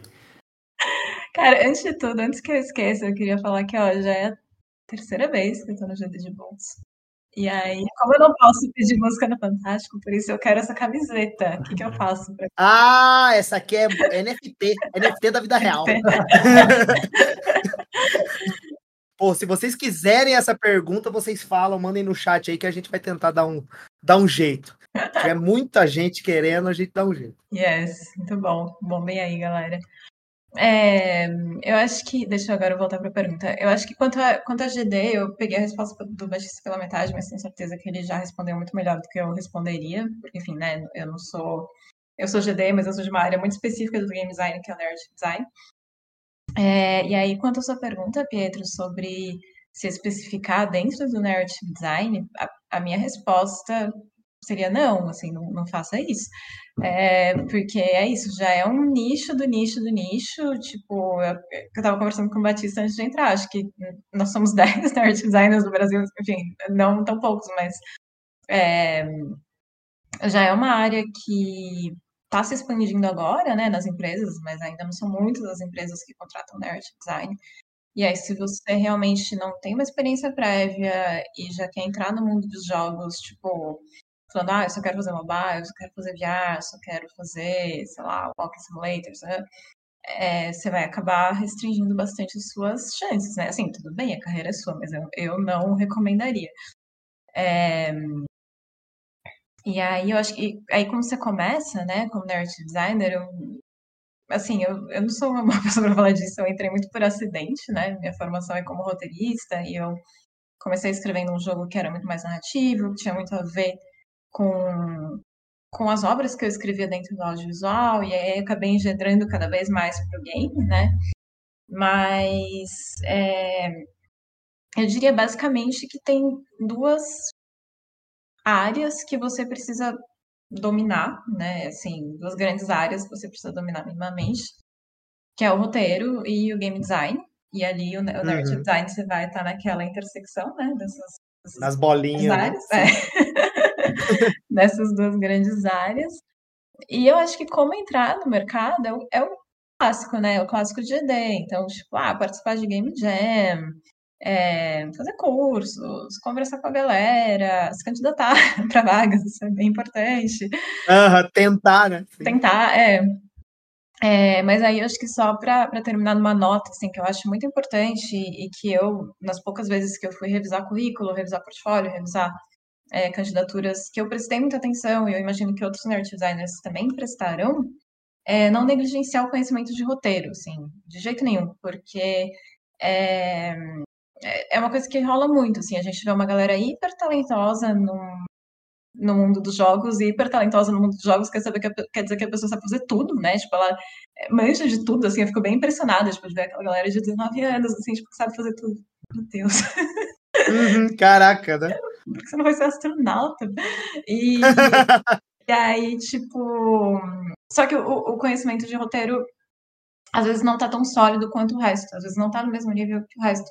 Então, se eu puder deixar uma dica assim para fazer essa fala de abertura é estudem roteiro, busquem conhecimento de roteiro, é, é muito importante mesmo. Assim continuando um pouco mais nessa toada de aprendizado, é, uma outra pergunta que mandaram para a gente é sobre é, o que fazer pós a graduação, né? A pessoa está querendo sim se especializar numa área, pode ser narrativa, pode ser balanceamento e tudo mais, ou pode ser qualquer outro, digamos assim, pilar de game design, ou ele quer trabalhar numa coisa muito específica. O que, que vocês aconselham para a pessoa? Você acha que vale mais a pena a pessoa ir para um curso de especialização, então ele fazia um curso de, de sei lá, da Udemy, da EBAC, para aprender mais sobre essa área em específico. Você acha que vale a pena ele talvez fazer uma pós em game designer, que provavelmente também vai conversar, ou ele ir para para a indústria, ou ele trabalhar para aprender na marra, digamos assim. Digamos que eu quero ser a narrative game designer. Eu saio e vou fazer o quê? Ou eh, Batista, por exemplo, eu quero ser combat designer. Como que eu faço para aprender? Mando a mão no jogo ou faço um curso? O que, que vocês acham? Que dica vocês dariam? Cara, eu acho que todas as propostas são boas, na verdade. Tanto você fazer um curso específico, quanto um curso mais geral, quanto uma pós, quanto sentar a mão e, e sair fazendo. Eu uhum. acho que uhum. tudo é válido, assim, né? Depende muito de do seu jeito de aprender, do jeito que você prefere aprender. É... A gente até comentou sobre isso aqui já um pouquinho antes, sobre tem gente que aprende de cada um, aprende de um jeito é. diferente, né? O, o Quintana ele aprende é. vendo outra pessoa fazendo, eu comentei que eu aprendo é, também vendo exemplos e colocando a mão na massa, mas tem gente que aprende lendo o livro, sabe? Tem que é bom você também entender Sim. qual é o seu jeito de aprender e o importante é praticar também para ter esse, digamos, esse portfólio também depois, né? Exato, é, é, acho que era aí que eu, que eu queria chegar, assim, é, é isso, tipo, todas, todas as alternativas são válidas, uhum, assim, né, uhum. tipo, tanto você aprender na prática quanto fazer uma formação teórica, mas eu tava pensando aqui, por exemplo, na, na minha época, praticamente não tinha curso de GD, né, assim, era audiovisual, que foi o que eu fiz, é... E eu conheço muita gente dessa mesma época que é muito boa e, e que aprendeu fazendo, assim, mas eu acho que o ponto é nunca negligenciar a combinação do aprendizado com a prática. Então, tudo que você vai lá e aprende, pode ser numa pós, pode ser num curso específico, pode ser num, sei lá, vendo vídeo da GDC, que é uma coisa que eu faço muito, assim, tipo. Sim, sim. É, ou, ouvindo o podcast do GD de bolsa. Ah, sim, é, sim, sim. combina essa teoria com a prática, né? Coloca a mão na massa, ou então, pô, leva isso para discutir com seus colegas. É, eu acho que isso é muito importante, assim, né? Para solidificar esse, esse conhecimento. Boa, boa. Batista, quer acrescentar com alguma coisa? Não, eu concordo. Eu acho que, tipo, a Mari falou tudo praticamente. Eu acho que a única coisa que, muitas vezes, o que, o que vai é, determinar a decisão da pessoa, acho que varia, é, vão ser os parâmetros da vida dela, né? Questão de tempo disponível, é, quanto dinheiro essa pessoa tem para investir nisso, né? Na educação ou não, se ela vai conseguir, enfim, como ela vai fazer isso, questão de transporte também, se não for um curso que é home office, né, que tem essas questões, se ela consegue ir, não ir, é, eu acho que vai muito do, da vida de cada pessoa, de entender o momento de vida, né, tem pessoas que têm que, uma família para cuidar, tem pessoas que não, tipo eu, tenho que cuidar de nada, então é mais tranquilo, é, e, enfim, é, é, isso. Acho que é entender o seu momento de vida e, e abraçar a oportunidade que você tem. Assim, se você tem a oportunidade de estudar de um jeito X e você sente que isso vai te ajudar, é, faça isso. Se você sente que você tem uma oportunidade no mercado de entrar, faça isso também. Se você pode fazer os dois, estudar e trabalhar e tudo bem para você, quanto mais tempo melhor. Você não vai, né, faça isso com, com cuidado, para você não destruir sua saúde, enfim, se possível também. Mas é sempre, acho que eu sinto que é muito mais uma questão de possibilidade das pessoas do que, né, é, eu tipo, tive a possibilidade de fazer faculdade, é, então eu fui lá e fiz, foi muito bom para mim. E tem também a questão de como você aproveita essas oportunidades, né? Porque tem gente que fez faculdade comigo que foi para outras áreas e aproveitou de outras formas. Eu fui para o GD. E aí, tipo, é isso, tirar o máximo de, independente da oportunidade que você tá, tá na faculdade, você enche o saco dos professores, dos professores, todo mundo, para tirar o máximo de conteúdo possível, de oportunidade. Está numa empresa você conhece todo mundo e faz networking, você tá é, fazendo curso sozinho, tenta postar o que está fazendo esse curso, sabe? Sempre tirar o melhor, de, independente da situação, que eu acho que sempre tem um jeito de, de fazer acontecer, assim, sei lá. Acho que é isso. É, antes de ir para a próxima pergunta, eu só queria dizer que o John é um problema para ele mesmo. Sua camisa, John. Agora, o problema é seu como você vai produzir essas camisas. Ah, é verdade, você não tá aqui, né, filha da mãe? Agora eu tô ferrado. É, exatamente. Tá bom, vou dar os meus pulos aqui. Eu quero Pix, faz os Pix aí pra mim que eu, que eu é... mando entregar. Mas bom, é, gente, eu acho que ainda nesse cenário de carreira, né, de construção da minha carreira, é, teve uma pergunta que ela é bem interessante. E a pergunta é, beleza, eu estou começando a produzir meu portfólio. E eu acho que essa é uma pergunta até interessante para entender de narrative, como é que eu construo um portfólio, né? Mas eu estou começando a construir ali.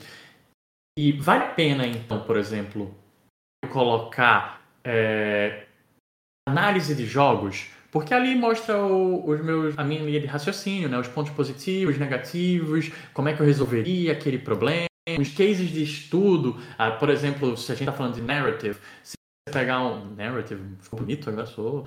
É... Chique, né? É... Isso, a gente pode pegar um jogo específico e colocar ali, pô, eu acho que esse jogo ele traz um gancho interessante. The Witcher pode explorar a forma de ter diversas opções.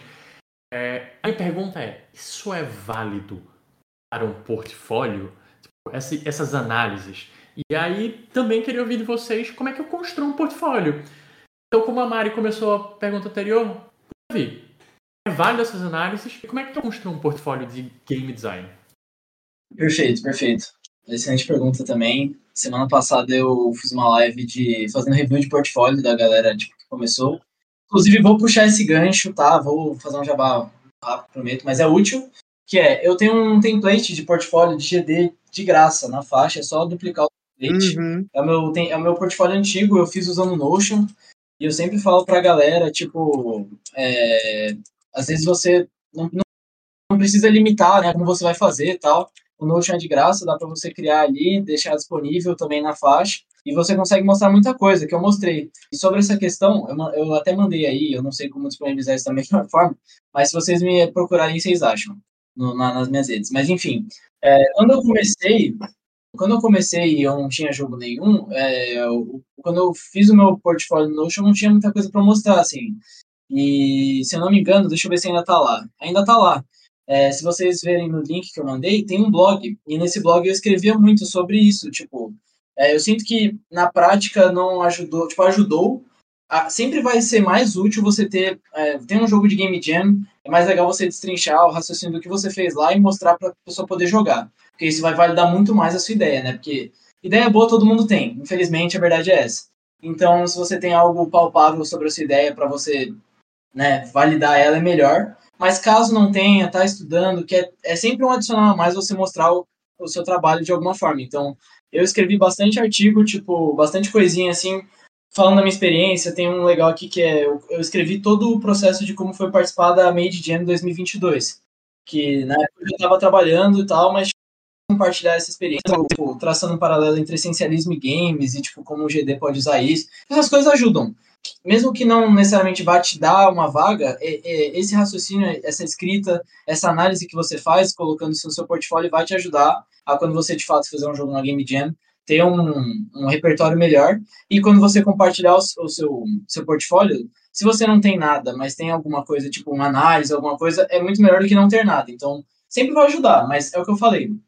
Ideia boa todo mundo tem, infelizmente. Você tem que fazer um jogo numa jam, tem que fazer alguma coisa que aí vai validar de fato mas enquanto não fez, tipo, no tempo que você não está fazendo, ou depois que você fizer, se quiser escrever sobre essa experiência, quiser destrinchar mais o seu raciocínio, super válido, assim, me ajudou muito, eu fiz, tipo, post sobre o boss que eu fiz numa Game Jam que me, me deu oportunidade para Freela, então, tipo, graças a esse post que eu fiz explicando sobre o boss que eu fiz da Game Jam, eu arrumei um Freela, então, tipo, super válido. Assim.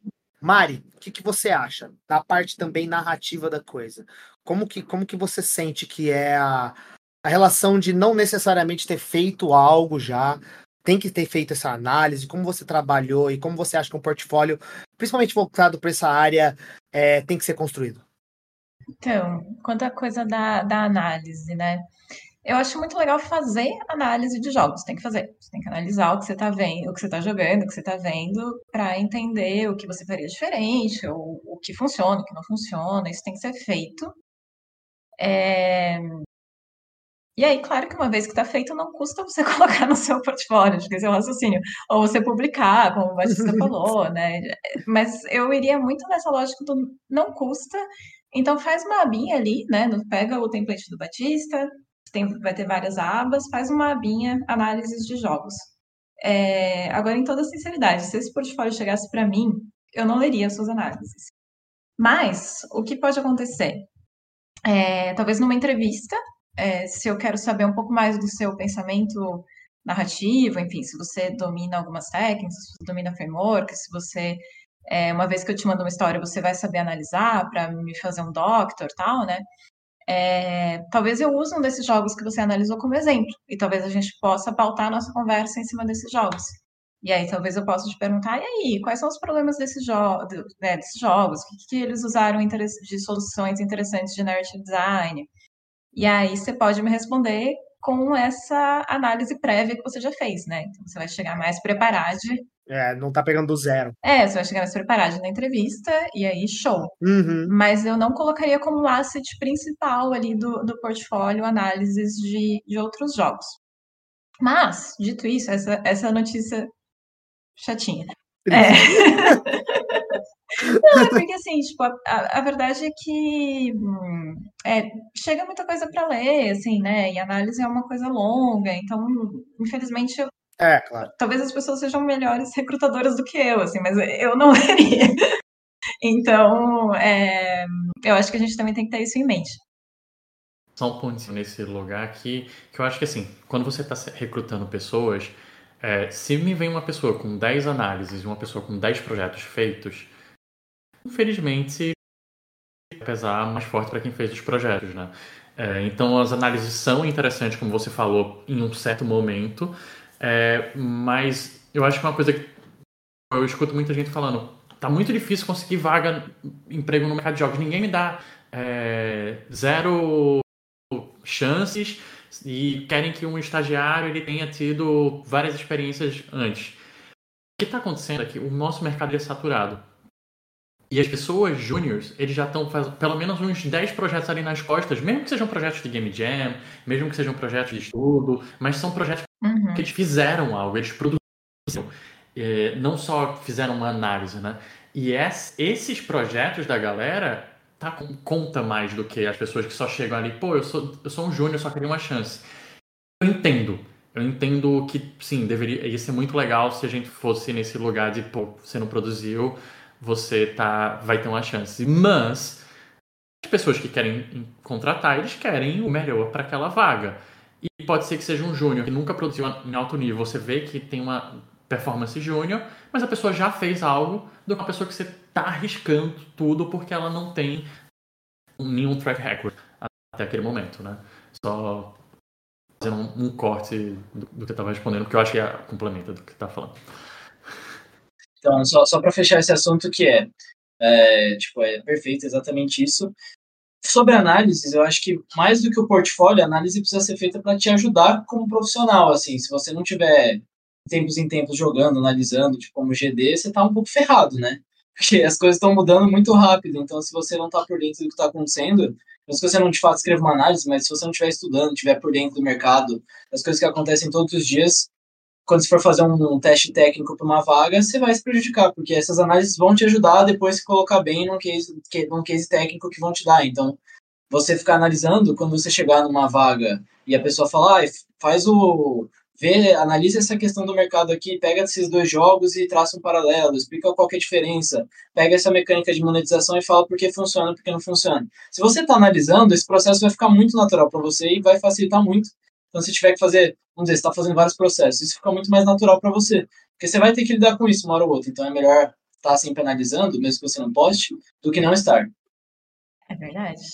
É, não, e aí, tipo, eu, o que eu ia complementar é que eu falei que, enfim, esse é o lado chatinho, que você não, não, talvez se você postar análises, isso não seja valorizado ali no seu portfólio, mas do lado de roteiro, do lado de narrative design, a gente tem uma boa notícia, que é, um outro instrumento né, que a gente pode usar para analisar as suas competências são não necessariamente um jogo que você fez, mas um roteiro que você escreveu. E aí, de novo, para um roteiro, é lógico que eu não vou ler um roteiro de 90 páginas, eu não quero um longa-metragem, eu quero uma cena.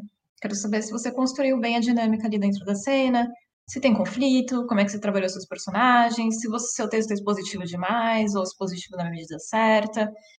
É... Então, uma coisa que funciona aí para mim, tá? Não sei como são os outros nerd designers por aí. Mas é, uma coisa que funciona para mim é ler uma cena que você escreveu e, e poder analisar a partir disso, assim. Então é isso, de repente, pô, sei lá, nunca participei de uma game jam, é, principalmente a galera de, de, narrative, né? Às vezes vem uma galera mais do roteiro, vem uma galera mais da literatura, uma galera que não, não conhece ninguém dos jogos, não sabe nem por onde começar, que era o meu caso no começo. Uhum. É, então é isso, uma ferramenta que, que a gente pode usar é, são os textos escritos mesmo, assim, né? Mas aí eu daria preferência para um texto é, de dramaturgia, né? Então, ou seja, um roteiro mesmo. É, e outra coisa que você pode fazer, que eu acho bem interessante, é um spec. Então, specs é uma coisa que a gente usa muito na, na indústria audiovisual lá na gringa, né? Que é tipo assim, ah, eu sou muito fã de Ted Laço, então eu escrevi aqui um episódio especulativo, por isso chama spec, Red Laço. Ah, que legal. Que para que justamente possam analisar a minha escrita mesmo sem nada que eu já tenha escrito tenha sido produzido, né? A gente pode fazer isso para jogos também. Então, por exemplo, sei lá, você pode jogar. Agora eu vou fazer meu jabá, olha só. Por favor, por olha, favor. olha que fina que eu vou ser. Você pode jogar, por exemplo, o Relic Hunters Legend, que vai lançar dia 25 de novembro. sei lá, entre outros. Pode ser. Pode ser esse, não sei.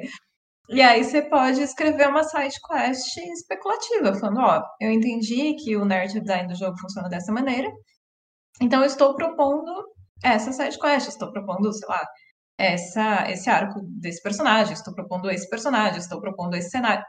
Propõe o que você quiser. Mas aí, essa lógica do spec, você também pode trazer para dentro do jogo. E aí eu acho que a gente já tem um instrumento de análise que é mais valioso do que só analisar uma análise só sobre um outro jogo, né? Já é, já é uma Exato. coisa. Um Mais focado, mais, quase, assim, né? Um pouco mais palpável, é. Exato. Então, muito essa bom, muito bom. bom, eu tenho mais uma perguntinha aqui, que essa perguntinha eu coloquei não só pela é, exoticidade dela, mas até porque eu preciso muito ouvir a sua opinião, Mari, sobre isso, né? É, qual, é, quem mandou essa pergunta foi o Wagner Moura. O Wagner Moura. Wagner Souza. Qual é o papel que as narrativas audiovisuais. o Wagner é o Wagner Moura, é o Wagner Souza. Qual é, a, qual é o papel que as narrativas audiovisuais têm que ter na atual crise climática? Wagner Moura, mandou muito. vamos nessa, vamos Sabe nessa. Tudo. Sabe tudo. Tem até meia-noite. Exato. Vamos fazer. É, essa é a outra pergunta que a gente vai tentar responder no episódio de três anos. É isso. do GT de bom. Não, acontece que, eu não sei se o Wagner Souza sabia, mas acontece que esse é meu tema de, de pesquisa principal, assim, né? Pesquisa não, pesquisa informal, lógico, eu não tô na academia, mas uhum. é meu tema de pesquisa principal. E fico muito feliz pela pergunta. Obrigada. E obrigada por terem, terem da selecionado. É... Cara. Dito isso, não sei responder.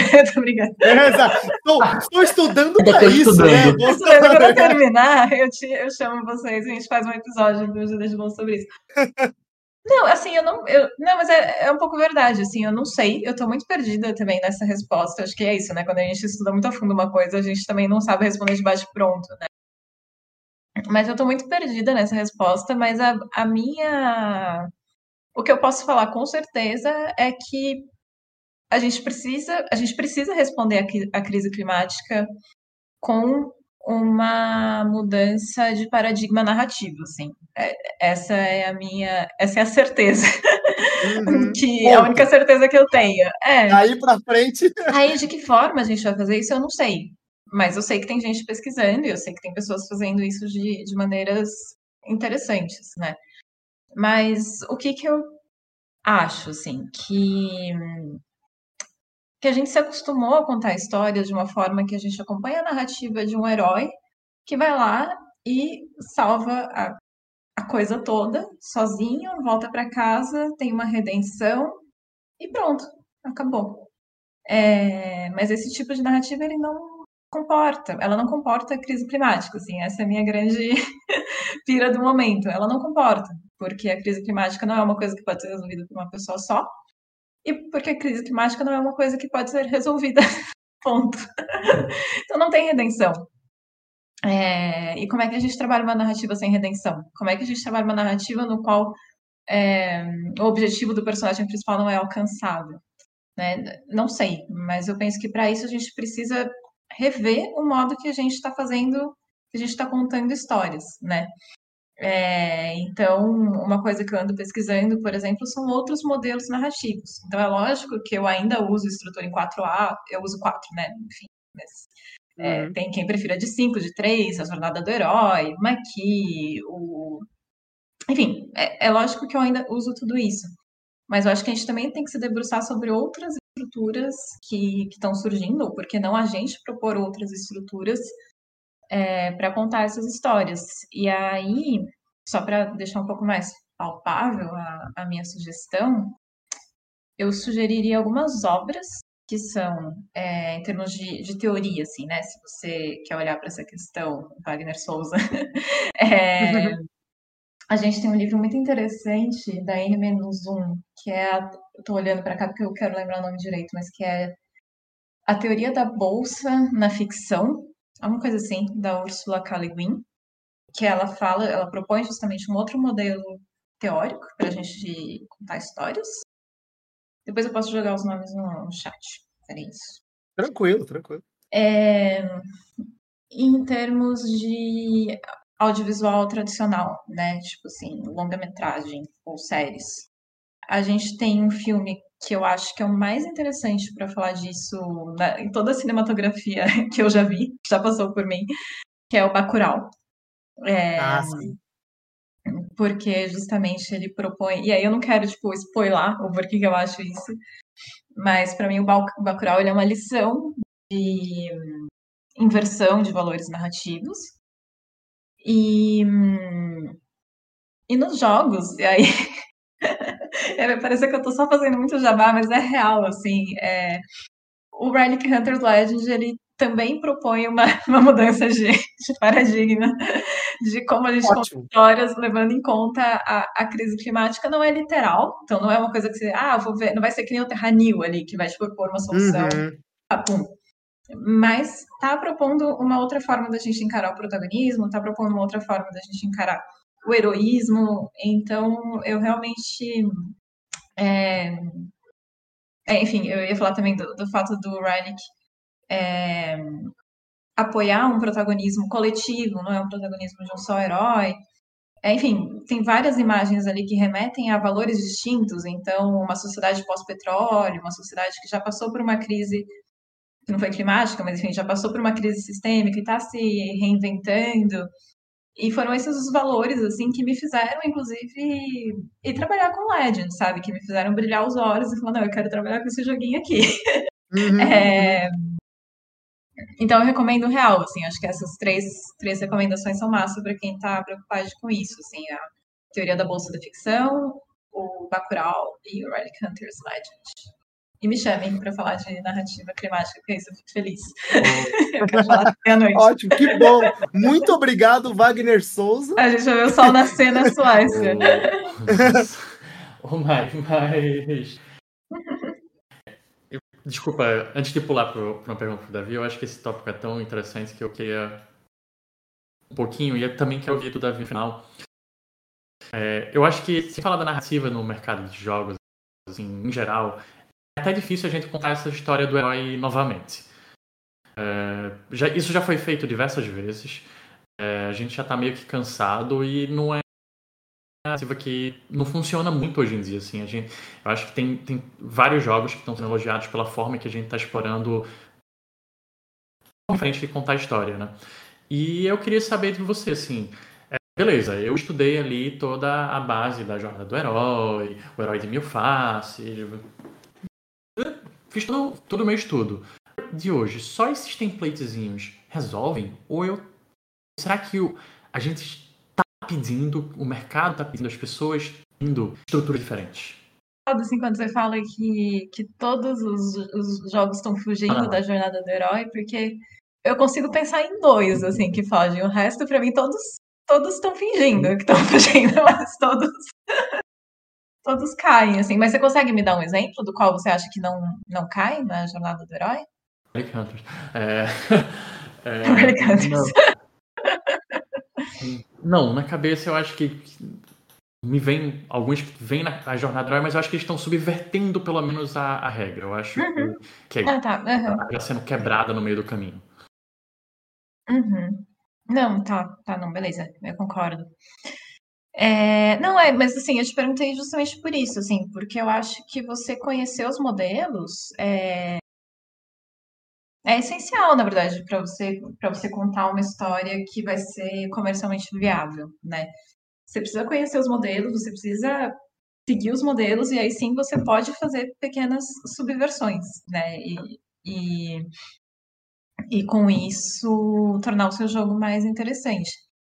Então, sim, você precisa conhecer os modelos. Não, não entendam que eu estou falando em subverter os modelos, subverter os modelos e, e propor novos modelos não implica em desconhecer os modelos, você tem que estudar tudo e, e, tem que conhecer. Tem que saber a base para você depois saber como alterar isso até, né? É, é, é, assim, eu tô, eu tô sendo bem cuidadosa com isso, porque eu já fui jovem, eu já tive na faculdade, eu falei, não, eu não preciso de estrutura narrativa, eu vou fazer aqui, uhum. vou fazer Godard. Não preciso nada. Faz um negócio que não tem, faz o menor sentido. Mas enfim, é isso. Você tem que entender de estrutura. É, foi aquilo que eu falei lá no começo, né? É, é como a gente diferencia as pessoas que são multitalentosas das pessoas que são multitalentosas e, e boas contadoras de histórias, né? São as pessoas que conhecem a estrutura narrativa. É, você tem que saber subverter essa estrutura, você pode saber subverter essa estrutura, mas eu acho que não não basta conhecer as estruturas, assim, não basta você ah, ter lido os livros, tal, li, o, li o McKee, li o Bordel, agora tá show. É... Não, assim, você tem que entender muito bem como essas estruturas estão inseridas no, nas obras que você gosta, então aí a gente volta para análise, né, que a gente estava mencionando agora há pouco. E você tem que treinar muito. Assim. É, então, acho que o mesmo, a mesma coisa que a gente fala em GD, né? Tipo, ah, faz muita jam, faz muita coisa. O mesmo vale aqui. Então, assim, você escrever muito, é, escrever muito usando essas estruturas ou não. É, porque eu até brinco muito com, com os amigos, assim, que a gente reconhece uma pessoa júnior para pleno quando ela está muito é, fixada nas estruturas. Mas aí uma pessoa mais velha de guerra, assim, você vê que a pessoa já virou a estrutura, sabe? Tipo, uhum. a estrutura já tá tão na sua cabeça que, que você não precisa mais ficar se referindo a ela o tempo inteiro. Então eu acho muito interessante, inclusive é muito mais gostoso de trabalhar quando você chega nesse estágio, assim, né? Que você já, já tem ali no seu, no seu DNA essa estrutura, então você já sabe como montar uma coisa em cima dela, você entende mais ou menos como subverter. Isso é muito mais, muito mais legal, assim. Então, acho que é isso. Aprender a estrutura, analisar as obras exteriores sob a lente dessa estrutura e treinar muito usando a estrutura para depois você aprender a se tornar a estrutura. A se tornar a estrutura.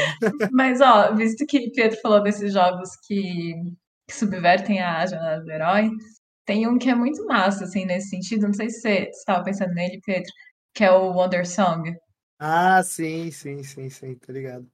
Que, cara, é muito bom, assim, é tipo um jogo de ritmo, você é um bardo, uhum. e aí você tem que resolver as coisas cantando. Então você, tipo, ah, vou me conectar com o ritmo da natureza, vou cantar uma parada aqui. Então, ah, vou me reconectar com o ritmo dos mortos e vou resolver essa cidade mal assombrada. É lindo, assim, é lindo. E aí, justamente, eles opõem essa noção de não é nem anti-herói, assim, mas essa noção de você, tipo, ser uma pessoa que claramente não, não segue ali, né, o, a forma do que é ser um herói, e te fazem jogar com esse personagem, e aí tem um momento, é um, é um spoilerzinho, mas enfim, a gente tá entre profissionais, mas aí tem um Tudo momento bem. de ruptura no jogo, em que você passa, assim, a jogar com essa pessoa que é a figura do herói, assim. Exato. Essa pessoa que resolve tudo na porrada, tudo na violência, e aí você sente mecanicamente a, a diferença disso, assim. E, cara, é muito forte, assim, muito, muito intenso. Eu acho que é um dos melhores, depois de Relic Hunters Legend, é um dos melhores exemplos de subversão do herói que eu, que eu já vi, assim, é muito bom. Como, como é o nome? Como escreve esse nome? Só para as pessoas que não conhecem aí. Relic. Eu vou anotar aqui, eu vou anotar aí. É Wonder de Maravilha, né? Wonder Song. Acho que é isso. Ele é bem bonitinho, né? Tem uma, tem uma arte bem colorida, assim, é bem bonitinho mesmo. Muito legal. Mas, é, vamos para nossa última perguntinha, né? A gente falou bastante sobre narrativa, mas a gente vamos voltar também para alguns outros pontos de game design e eu quero ouvir você, é, Batista. Vamos lá. Vamos falar um pouco também sobre outro pilar também de game design, que é balanceamento. E aí eu queria ouvir de você sobre como você faz para estruturar e nortear a base de um balanceamento? Você acredita que existe alguma métrica base que você usa para fazer um balanceamento do jogo? Ou cada caso é um caso? Como que você pensa quando você vai desenvolver, sabe? Cada jogo que você balanceou, por exemplo, tinha um jeito do, diferente de pensar? Ou você saía de uma primeira estrutura base? Como que é esse desenvolver para você? Essa pergunta é muito boa. É muito boa pergunta. É... Cara, assim, eu acho que todos os dias a gente está sempre em constante aprendizado, né? Eu sinto que a minha relação com desenvolver jogos mudou muito desde que eu comecei. Tipo, a forma que eu balanceei coisas no Cobra Kai não é a forma que eu balanceio hoje trabalhando no Hazek. Tudo bem que são gêneros diferentes, é outra dinâmica, né?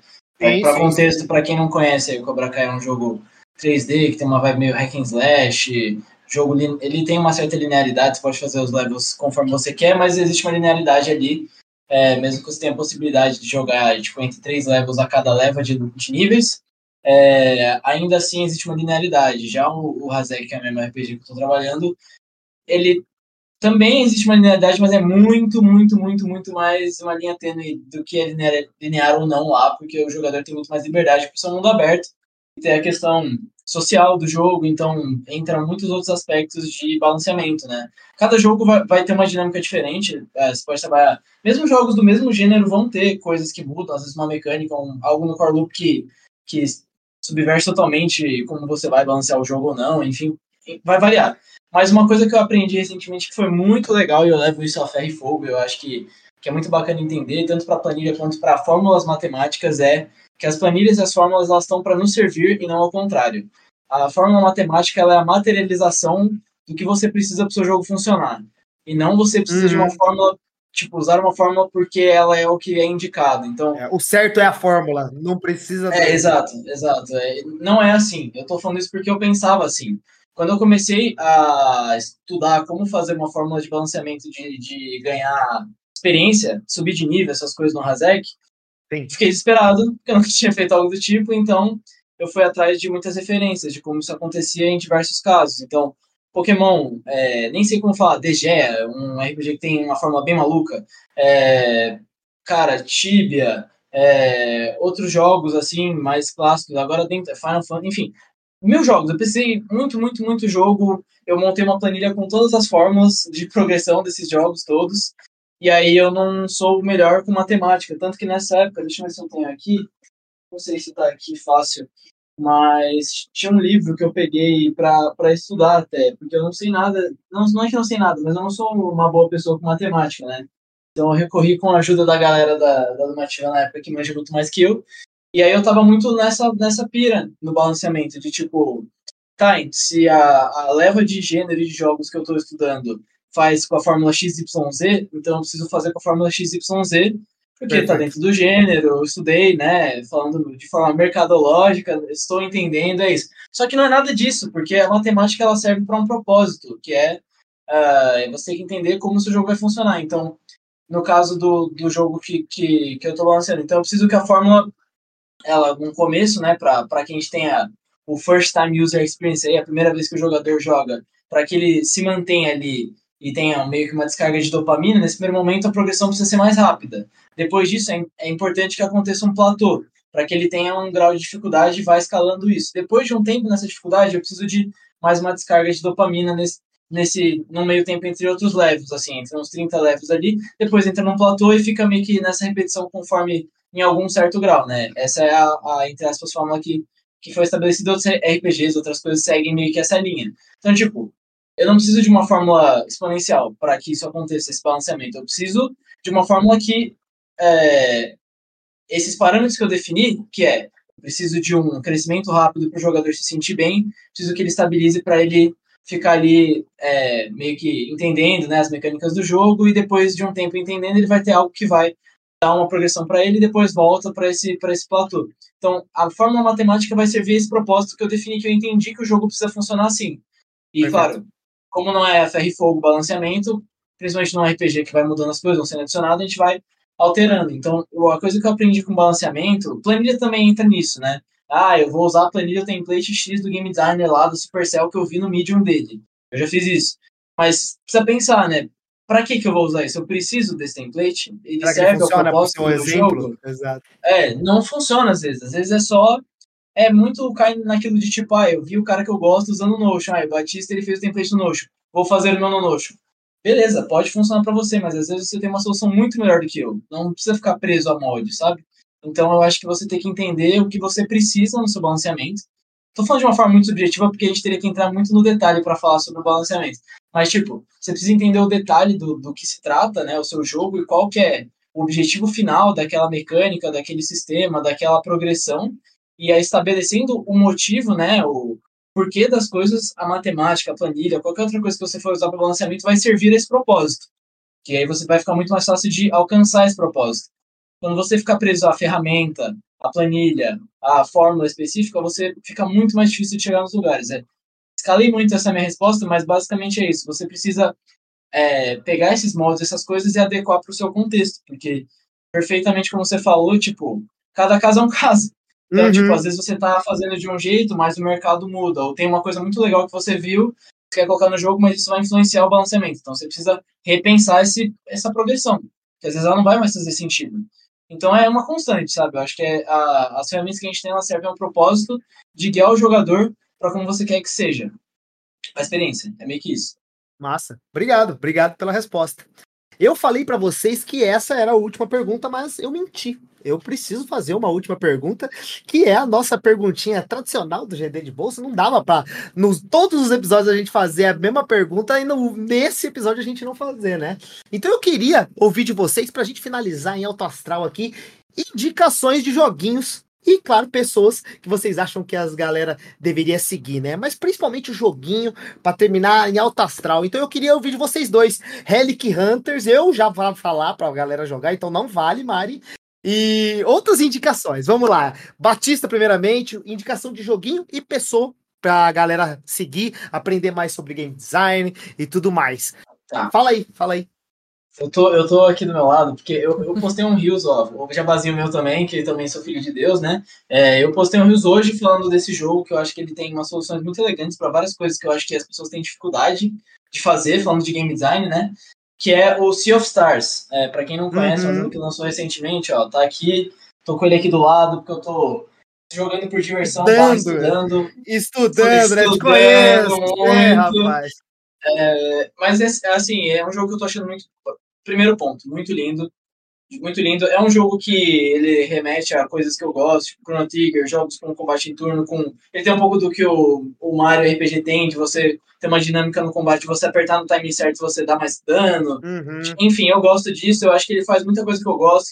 Ele tem, eu não sei se a Mari chegou a encostar nesse jogo, viu alguma coisa, mas eu gosto até o momento, né?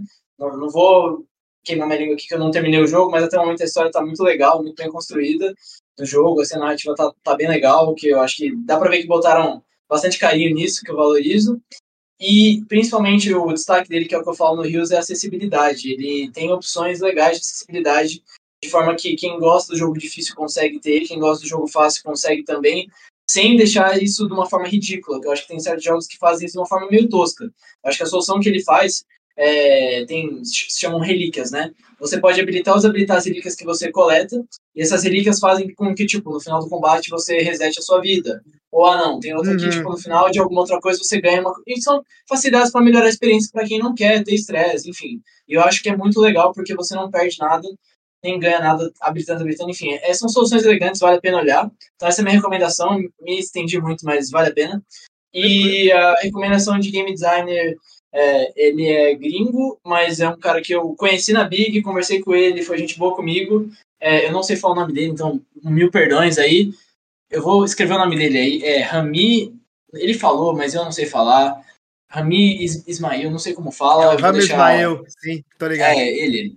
Então ele fala bastante do que está acontecendo no mercado, ele dá uns takes de GD, enfim. Ele deu palestra na Big, ele conversou comigo ao vivo e a cores e foi legal. Ele deu vários insights de tipo, várias visões, várias coisas assim, feedbacks de, de como abordar a publisher, de como você se colocar, de como você faz ou não faz tal coisa de acordo com o mercado, porque ele tem uma visão ampla do mercado. É, ele tá sempre falando das coisas, então é até bom para se atualizar assim no mercado, além dele ser GD, tipo, ele é game dev no, no geral, então é legal seguir ele, acho que vale a pena. É isso. Massa. Muito obrigado, muito obrigado. Mari, por favor, sua contribuição aqui final. Eu tava colando aqui. Ah, claro, né? E aí, como eu abri o link do. Eu sempre colo. Mas agora que é ao vivo e tem a câmera, não, é, eu finjo menos, assim. Eu vou para lá e para cá, dar uma miguelada. Mas fala aí. Não, pra quê? Gente, antes de tudo, uma coisa que eu não falei, porque eu tava muito afobada quando eu entrei por causa do fone. Parabéns pelos dois anos. De... Ah, muito obrigado, muito obrigado. 50 episódios. Então, né? Quem diria? Ah, eu diria, pô, desde o começo. é, agora vamos pro 100, né? Exatamente, o foco é esse. Que venham mais 500, pô. Parabéns pelo trabalho de vocês, de verdade. É... Tá, indicações. Eu, eu gastei todas, né? Por isso que eu tava aqui colando. Deixa, meu Deus, o que, que eu vou falar? É... Pode relembrar Mas, também, tudo bem. Vou relembrar Relic Hunters Legend. Não deixa de... é isso aí.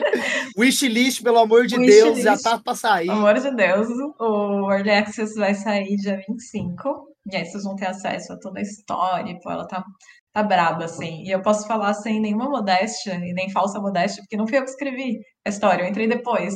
Então, ó, a história tá uhum. brabíssima, confia em mim, tá muito boa mesmo. É... Então, Red Hunters Legend. E aí, de jogos, assim, eu. É, lógico, eu falei do Wonder Song, pra, né, que é justamente aquele jogo que questiona o jornal do herói, que é muito interessante, mas eu dei spoiler, então eu também estraguei o Wonder Song pra vocês. É, um outro que eu mencionei aqui, mas para ficar um pouco nessa ótica dos jogos ecológicos, né? Já que é, Wagner Souza fez essa pergunta muito legal. É, eu só falei rapidinho, mas tem esse jogo do, é, que está na. Eu acho que ele foi lançado pelo Netflix, eu joguei a demo um tempo atrás. Mas é, eu acho que ele era da Devolver também. Isso, acho exato. que a publisher era Devolver. Exato, é. Que chama Terra New. Vocês gostaram? Vocês jogaram? Eu não joguei. Eu ainda eu tenho ele aqui na wishlist. Eu sei que ela devolve até porque eu, eu e tal, mas ainda não peguei para jogar. É, eu vi também, mas não joguei. Massa, massa. É, pô, vale muito a pena, assim. É um jogo ao qual eu tenho algumas críticas, então se vocês jogarem, depois venham conversar comigo. Tá? Ah, sim. Recomendou? Eu tô recomendando. Mas assim, recomendo com algumas críticas quanto a alguns momentos da narrativa, é, narrativa uhum. como atribuição de significado, né? Narrativa como resultado ali das, das suas das, dos seus inputs dentro do jogo. É, tem algumas críticas, mas em termos de reformulação de imaginário, eles mandaram muito bem. Assim. Então vale muito a pena. E a mecânica é tipo viciante. Você fica fazendo uma florestinha durante horas e horas, não vê o tempo passar, enfim, é muito gostoso. Uhum. Um joguinho. E ainda nessa área de joguinhos ecológicos, é, eu sei que é um clássico, mas é sempre bom lembrar do Alba, a Wildlife Adventure, que é uma graça. Ah, sim. Ele é muito, muito, muito fofo. Então vale muito a pena.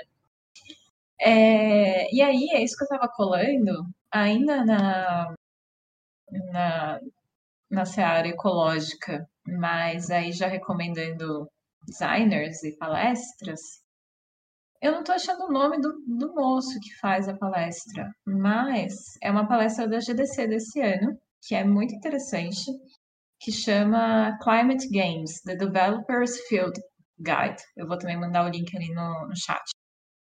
É de uma pessoa da, da Ubisoft. E ele fala, primeiro, ele responde um pouco essa pergunta de uma forma muito mais articulada do que eu, assim, de qual que é o papel que os jogos têm é, nas mudanças climáticas, por que, que a gente deveria fazer jogos climáticos e o que são jogos climáticos. E aí, dando um spoiler, mas enfim, spoiler de palestra, né? Não vale? Uhum. É, ele fala justamente que jogos climáticos deveriam ser todos os jogos, que é uma visão é, que eu compartilho, assim. Eu acho que a gente não tem que se prender e falar, ah, agora eu vou fazer um jogo ecológico. Tipo, o que, que é isso, né? É um jogo educativo? É um jogo que vai ficar só restrito ao nicho? Mas como é que a gente consegue disseminar uma mensagem ecológica em qualquer jogo que a gente está fazendo? Acho que é essa provocação que ele faz. E que, enfim, vou fechar minha fala aqui com ela também. Maravilha, que legal. Vou, vou, vou ver. Tem um jabá aí também, que, que a Mari não vai falar, mas vejam, comprem, acessem os livros dela. Eu já li um livro dela e é muito bom. Ah, Brasa, eu li Brasa, mas tem um que é um livro que é livro-jogo, que ela acabou de me contar antes da gente entrar na cal, que eu vou pegar com ela e, e lerei barra jogarei. Então, como chama o seu livro-jogo? Aí, ó, tá no aí, ó. Chama Labirinto, tá aqui. Ah, que legal! Pô, é isso aí. Compra o joguinho, o livro-jogo da, da Mari, vai ser muito foda. Parabéns, Eu parabéns. faço jabá mano. da firma, mas não faço É, meu, né? É, não, tem que Obrigada. fazer jabá. Todos os jabá. Batista seu jabá agora, por favor. Sua, seu arroba.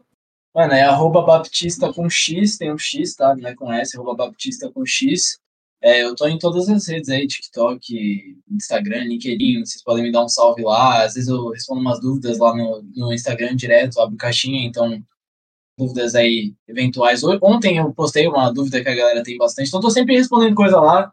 É, eu postei o Rios que eu falei do, do Sea of Stars e tô interagindo com a galera, eu tento mostrar um pouco dessa realidade de game dev, de game designer, sendo tipo, trabalhando no Brasil, e coisa que a galera não fala tanto, eu tento falar um pouco mais para mostrar que é algo possível de fazer.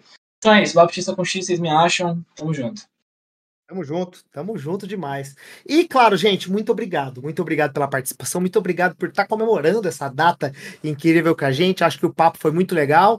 A gente já falando no geral, foi muito legal todos os, os nossos participantes e muito obrigado novamente. É, a gente vai se ver ainda em muitos episódios por aí, fiquem tranquilos. A gente vai ter episódio 4, 5, 6, 7, 8 com a, com a Mari, com você também, Batista, pra você fazer várias gols no Fantástico, né? Chamar pra música e tudo mais. Muito obrigado. É nóis, é nóis. Valeu, valeu, gente. Adeus, gente. Parabéns. Um beijo. Beijo Tchau, tchau, todos. tchau, tchau. Pietro, fica aí, hein? Fica aí. A gente não vai terminar ainda, não. Falta uma parte. Tchau, beijo. Legal. Bom, que bom, né? Agora, principalmente, cara, muito obrigado. Muito obrigado por esses dois anos de game design de bolso. Muito obrigado por estar participando comigo aqui. E muito obrigado por todo mundo que assistiu, todo mundo que participou, todo mundo que participou hoje, todo mundo que participou de todos os episódios que a gente fez. Eu acho que o game design de bolso é um projeto que a gente sempre fala que é um projeto que a gente gosta de tentar espalhar a palavra do game design e do game dev no Brasil. E com certeza isso não aconteceria sem todo mundo que participou e sem você também, Pedro. Muito obrigado por estar comigo aí nesses episódios. Nossa, que fofinho. É, Não, obrigado. Ah, eu sou um lindo, né? E agradecer a todo mundo. Eu acho que é isso, né? O GT de Bolso, ele surge como esse projeto pra gente realmente conseguir alcançar mais pessoas com conteúdo de game design, trazer um conteúdo em português em alta qualidade e também com pessoas que a gente acredita, que a gente conhece. Então a gente só traz convidados que a gente realmente confia muito, né? Nenhum convidado até hoje a gente se decepcionou nessa, nessa história. E a gente quer continuar produzindo mais. E para isso a gente quer contar com vocês ouvindo a gente, dando feedbacks, dando sugestões, trazendo pauta. É, a gente tem uma lista de episódios gravados já esse ano, mas sugestões de pautas são sempre bem-vindas. E é isso. A gente quer. A gente, a gente que agradece o, o, o trabalho que está todo mundo tendo de ouvir, trazer as ideias e convidar pessoas. E John, se as pessoas quiserem, além de nos ouvir, além de ouvir essa bela voz, agora vendo faces pela segunda vez, é, elas quiserem dar uma avaliação no GD, ajudar a divulgar, como é que faz? Se você, claro, quer, como sempre, ajudar o game design de bolsa, se esse é o primeiro áudio que você está ouvindo, ou se esse é o, o cinquentésimo, sei lá, né? Episódio que você está ouvindo do GD de bolso, você pode também é, ouvir a gente e ver mais os conteúdos do game design de bolso lá nas redes sociais, arroba GD de Bolso no Instagram e no Twitter. E claro, para avaliar a gente, ouvir todos os outros episódios da casa lá como Game Design de Bolso em todas as plataformas de streaming. E fica à vontade se você quiser avaliar a gente lá, dar umas cinco estrelinhas nessas plataformas que tem avaliação, que com certeza isso vai ajudar muito pra gente. Mas só de você estar dando esse play e tá dando essa moral pra gente já é de grande ajuda. Muito obrigado a todo mundo que ouviu esses 50 episódios. E um beijo no coração de todos. E tchau, tchau. Muito obrigado, gente. Ah. Valeu, valeu. Deixa eu ver se é onde eu paro isso aqui agora. Agora é dois bobos tentando parar uma live.